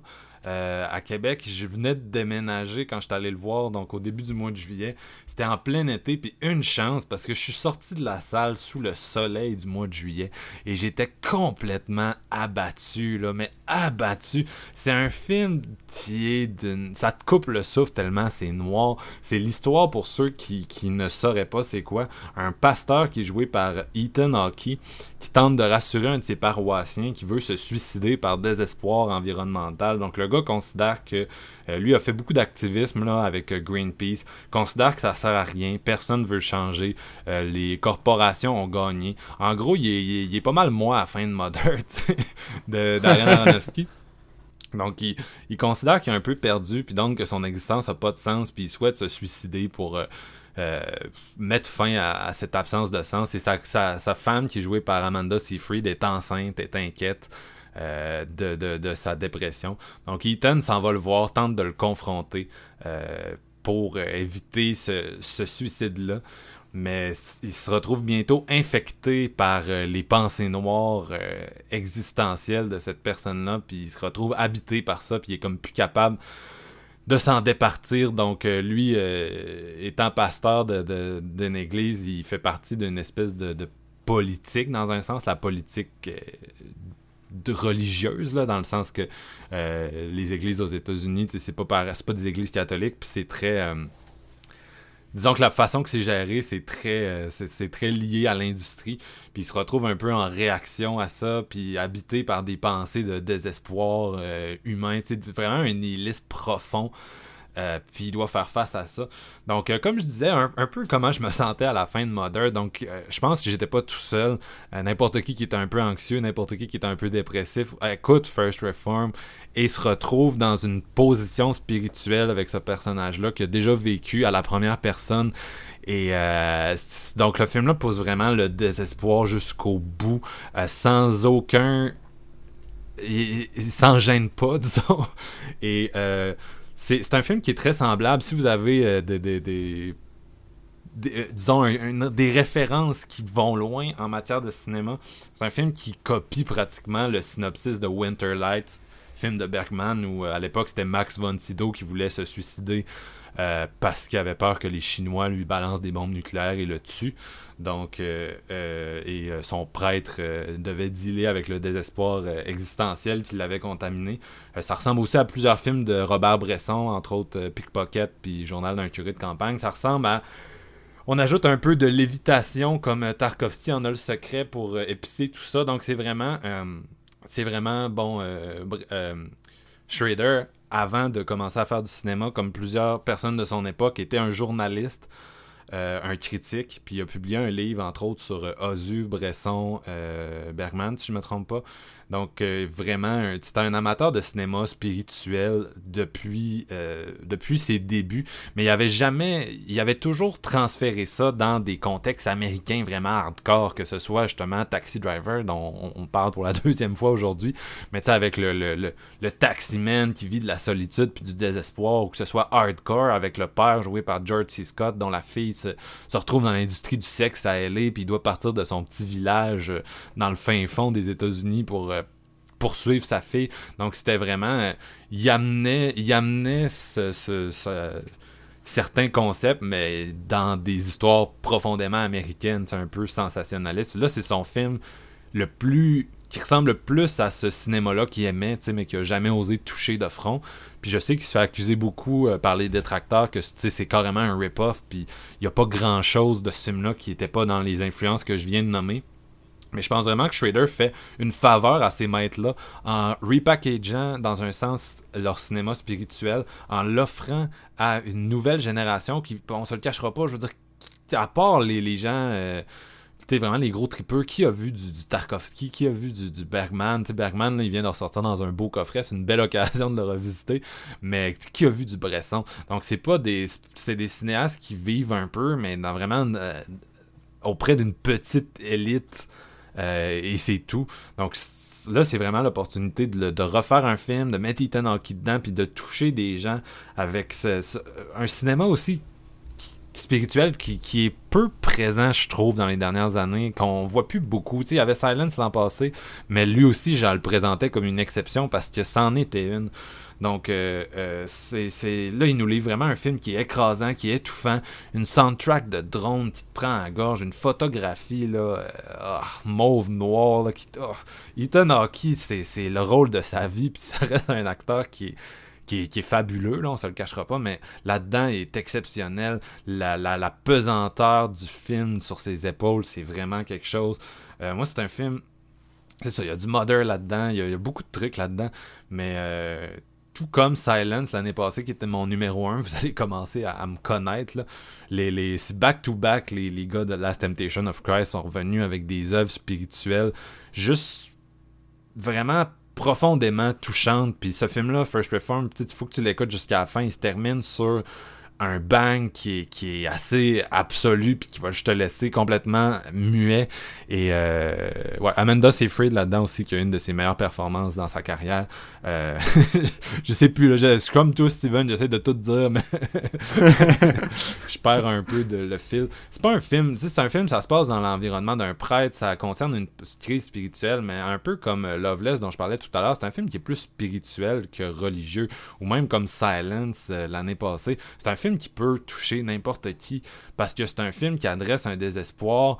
Le désespoir de l'homme nihiliste, c'est un désespoir contemporain euh, on regarde les nouvelles puis on est juste on n'en peut plus on est on est tanné mais en même temps c'est pas un désespoir qui est fondamentalement religieux ça prend un peu sa source dans le fait qu'on est beaucoup à pu être religieux on est beaucoup à pu croire fait on n'a rien à pallier à ce désespoir là on n'a rien à mettre devant nous pour espérer puis c'est ça que ce film là touche puis il touche avec une adresse puis un aplomb tellement intense que ça peut juste c'est pour moi il n'y a aucun autre film en 2018 qui peut prétendre à la couronne parce que ça va vient tellement chercher euh, ça vient tellement chercher l'émotion du moment.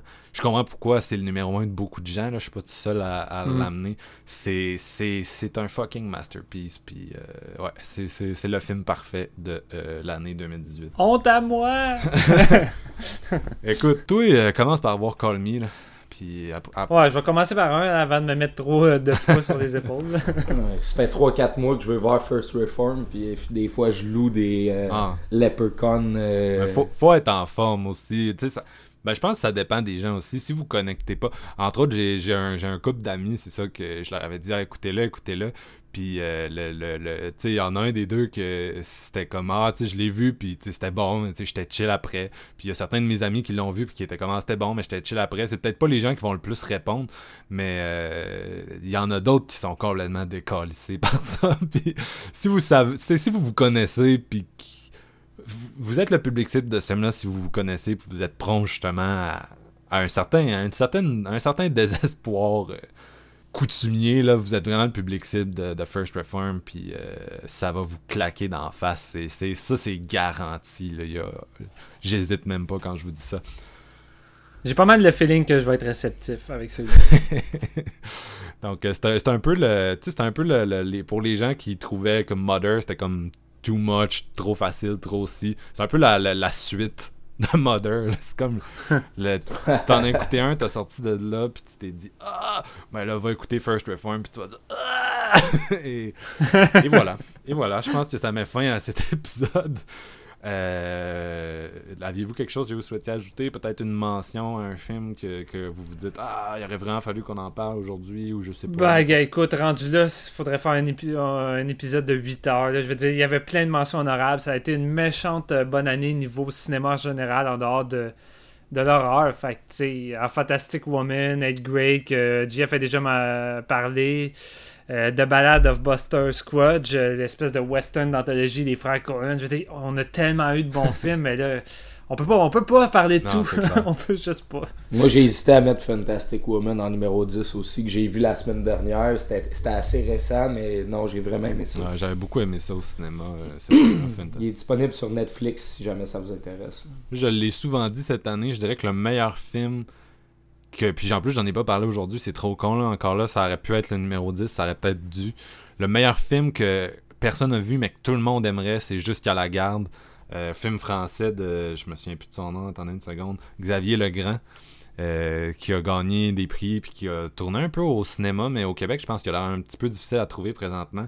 Ouais. Mais c'est ça, c'est un film sur la violence conjugale, puis je vous le garantis. C'est, L'année passée, j'ai dit ça de Good Time. J'ai dit, je vous le garantis. Ce film-là, personne ne l'a vu, mais tout le monde capoterait. Puis tout le monde qui l'a vu l'a aimé. Puis jusqu'à la garde, je suis à l'aise de dire que tu m'écoutes, tu l'as pas vu 100%, 110%. Que t'embarques dans ce film-là, que tu tripes sur ce film-là, puis que tu reviens me voir, puis que tu me dis, man, c'était de la fucking bombe. Donc, euh, ouais, moi, c'était ça que j'avais ajouté. Puis euh, donc ça va, ça va être, ça va être tout. Euh, super content d'avoir fait cet exercice-là une nouvelle fois avec vous les gars. Euh, il reste, il nous reste 4 heures de, de podcast, on en a fait 7. Euh, puis ça nous a réénergisé, je pense, pour le, le début. On est prêt pour l'année C'est 2019. ça, on est prêt. Puis on a de quoi de, on a de quoi de vraiment drôle et nice, un bon petit concept pour commencer l'année après ces tops là. Euh, on vous en parle pas trop tout de suite, mais on va revenir avec ça. Sinon, c'est pas euh, c'est pas Black Mirror euh, Bender Snatch même si parce que l'année passée on avait commencé avec euh, la saison Ouais. euh, 4 de. Black Mirror puis on avait parlé de ça. Non, on n'a pas on n'a pas une critique dont vous êtes le héros pour Bender Snatch. Ça, mais ce serait dur Ça aurait été un bon là, concept, hein, ça. Podcast dont vous êtes le héros, écoute, je suis très prêt. faut évaluer tous les, les, euh, les chemins et tout ça. Ça aurait été quand même euh, Si de quoi Si faire. tu as détesté Bandersnatch, va à 45 minutes 8. Bonjour, ici Marc-Antoine. Vous avez détesté Bandersnatch? À quel point? Si vous l'avez crissement détesté, allez à 2h33. Si vous l'avez moyennement détesté, c'est plutôt à 1h12. Je suis très prêt, je suis très prêt. Je suis en train Incroyable. de penser mon concept. Non, mais... euh, Ah, c'est clair qu'on aurait fait ça. Calisse. En tout cas, on a un super concept lié à l'actualité cinématographique, comme d'habitude. Puis là, euh, je le sens, on est reparti à séance, donc euh, surveillez-nous. Merci de nous suivre. Merci d'avoir, euh, de nous avoir laissé du temps quand c'était plus lent au niveau de la production. Merci de nous donner du feedback puis de nous écrire pour nous dire, regarde, le- moi je tripe, j'ai le goût d'en avoir d'autres des épisodes. Ça- Il y a beaucoup de gens qui nous ont écrit, ça me surprend tout le temps. Puis merci à tout le monde là, qui prend ça à cœur puis qui, qui aime ça en écouter puis qui il est comme fuck. J'aime ça avoir du séance dans mon quotidien. Ça nous rappelle qu'on fait ça pour, euh, pour une raison. Pour les bonnes raisons. C'est ça, tu sais, qu'on Ouais. fait ça parce que c'est un partage dans un sens, puis euh, c'est cool d'avoir quelqu'un qui partager. Donc, Du gros fun. on va se laisser sur une tune de Call Me By Your Name parce que Sufjan Stevens, Visions of Gideon, la, la fameuse tune qui vient avec le plan final euh, mémorable de ce Ouais. film-là. Steven va, Qui a brisé notre cœur. Steven Mais- va, te- va te briser le cœur, va te découvrir euh, le- comment cette chanson est utilisée dans ce nouveau Mais- classique. Mais Shallow dans tout ça. Fuck Shallow, man.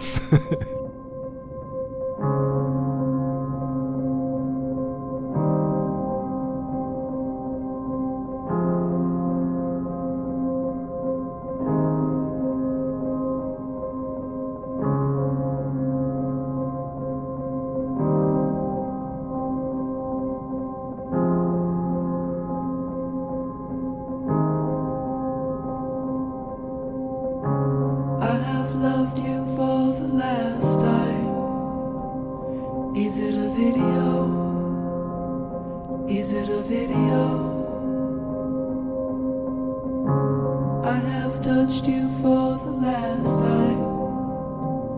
Is it a video? Is it a video?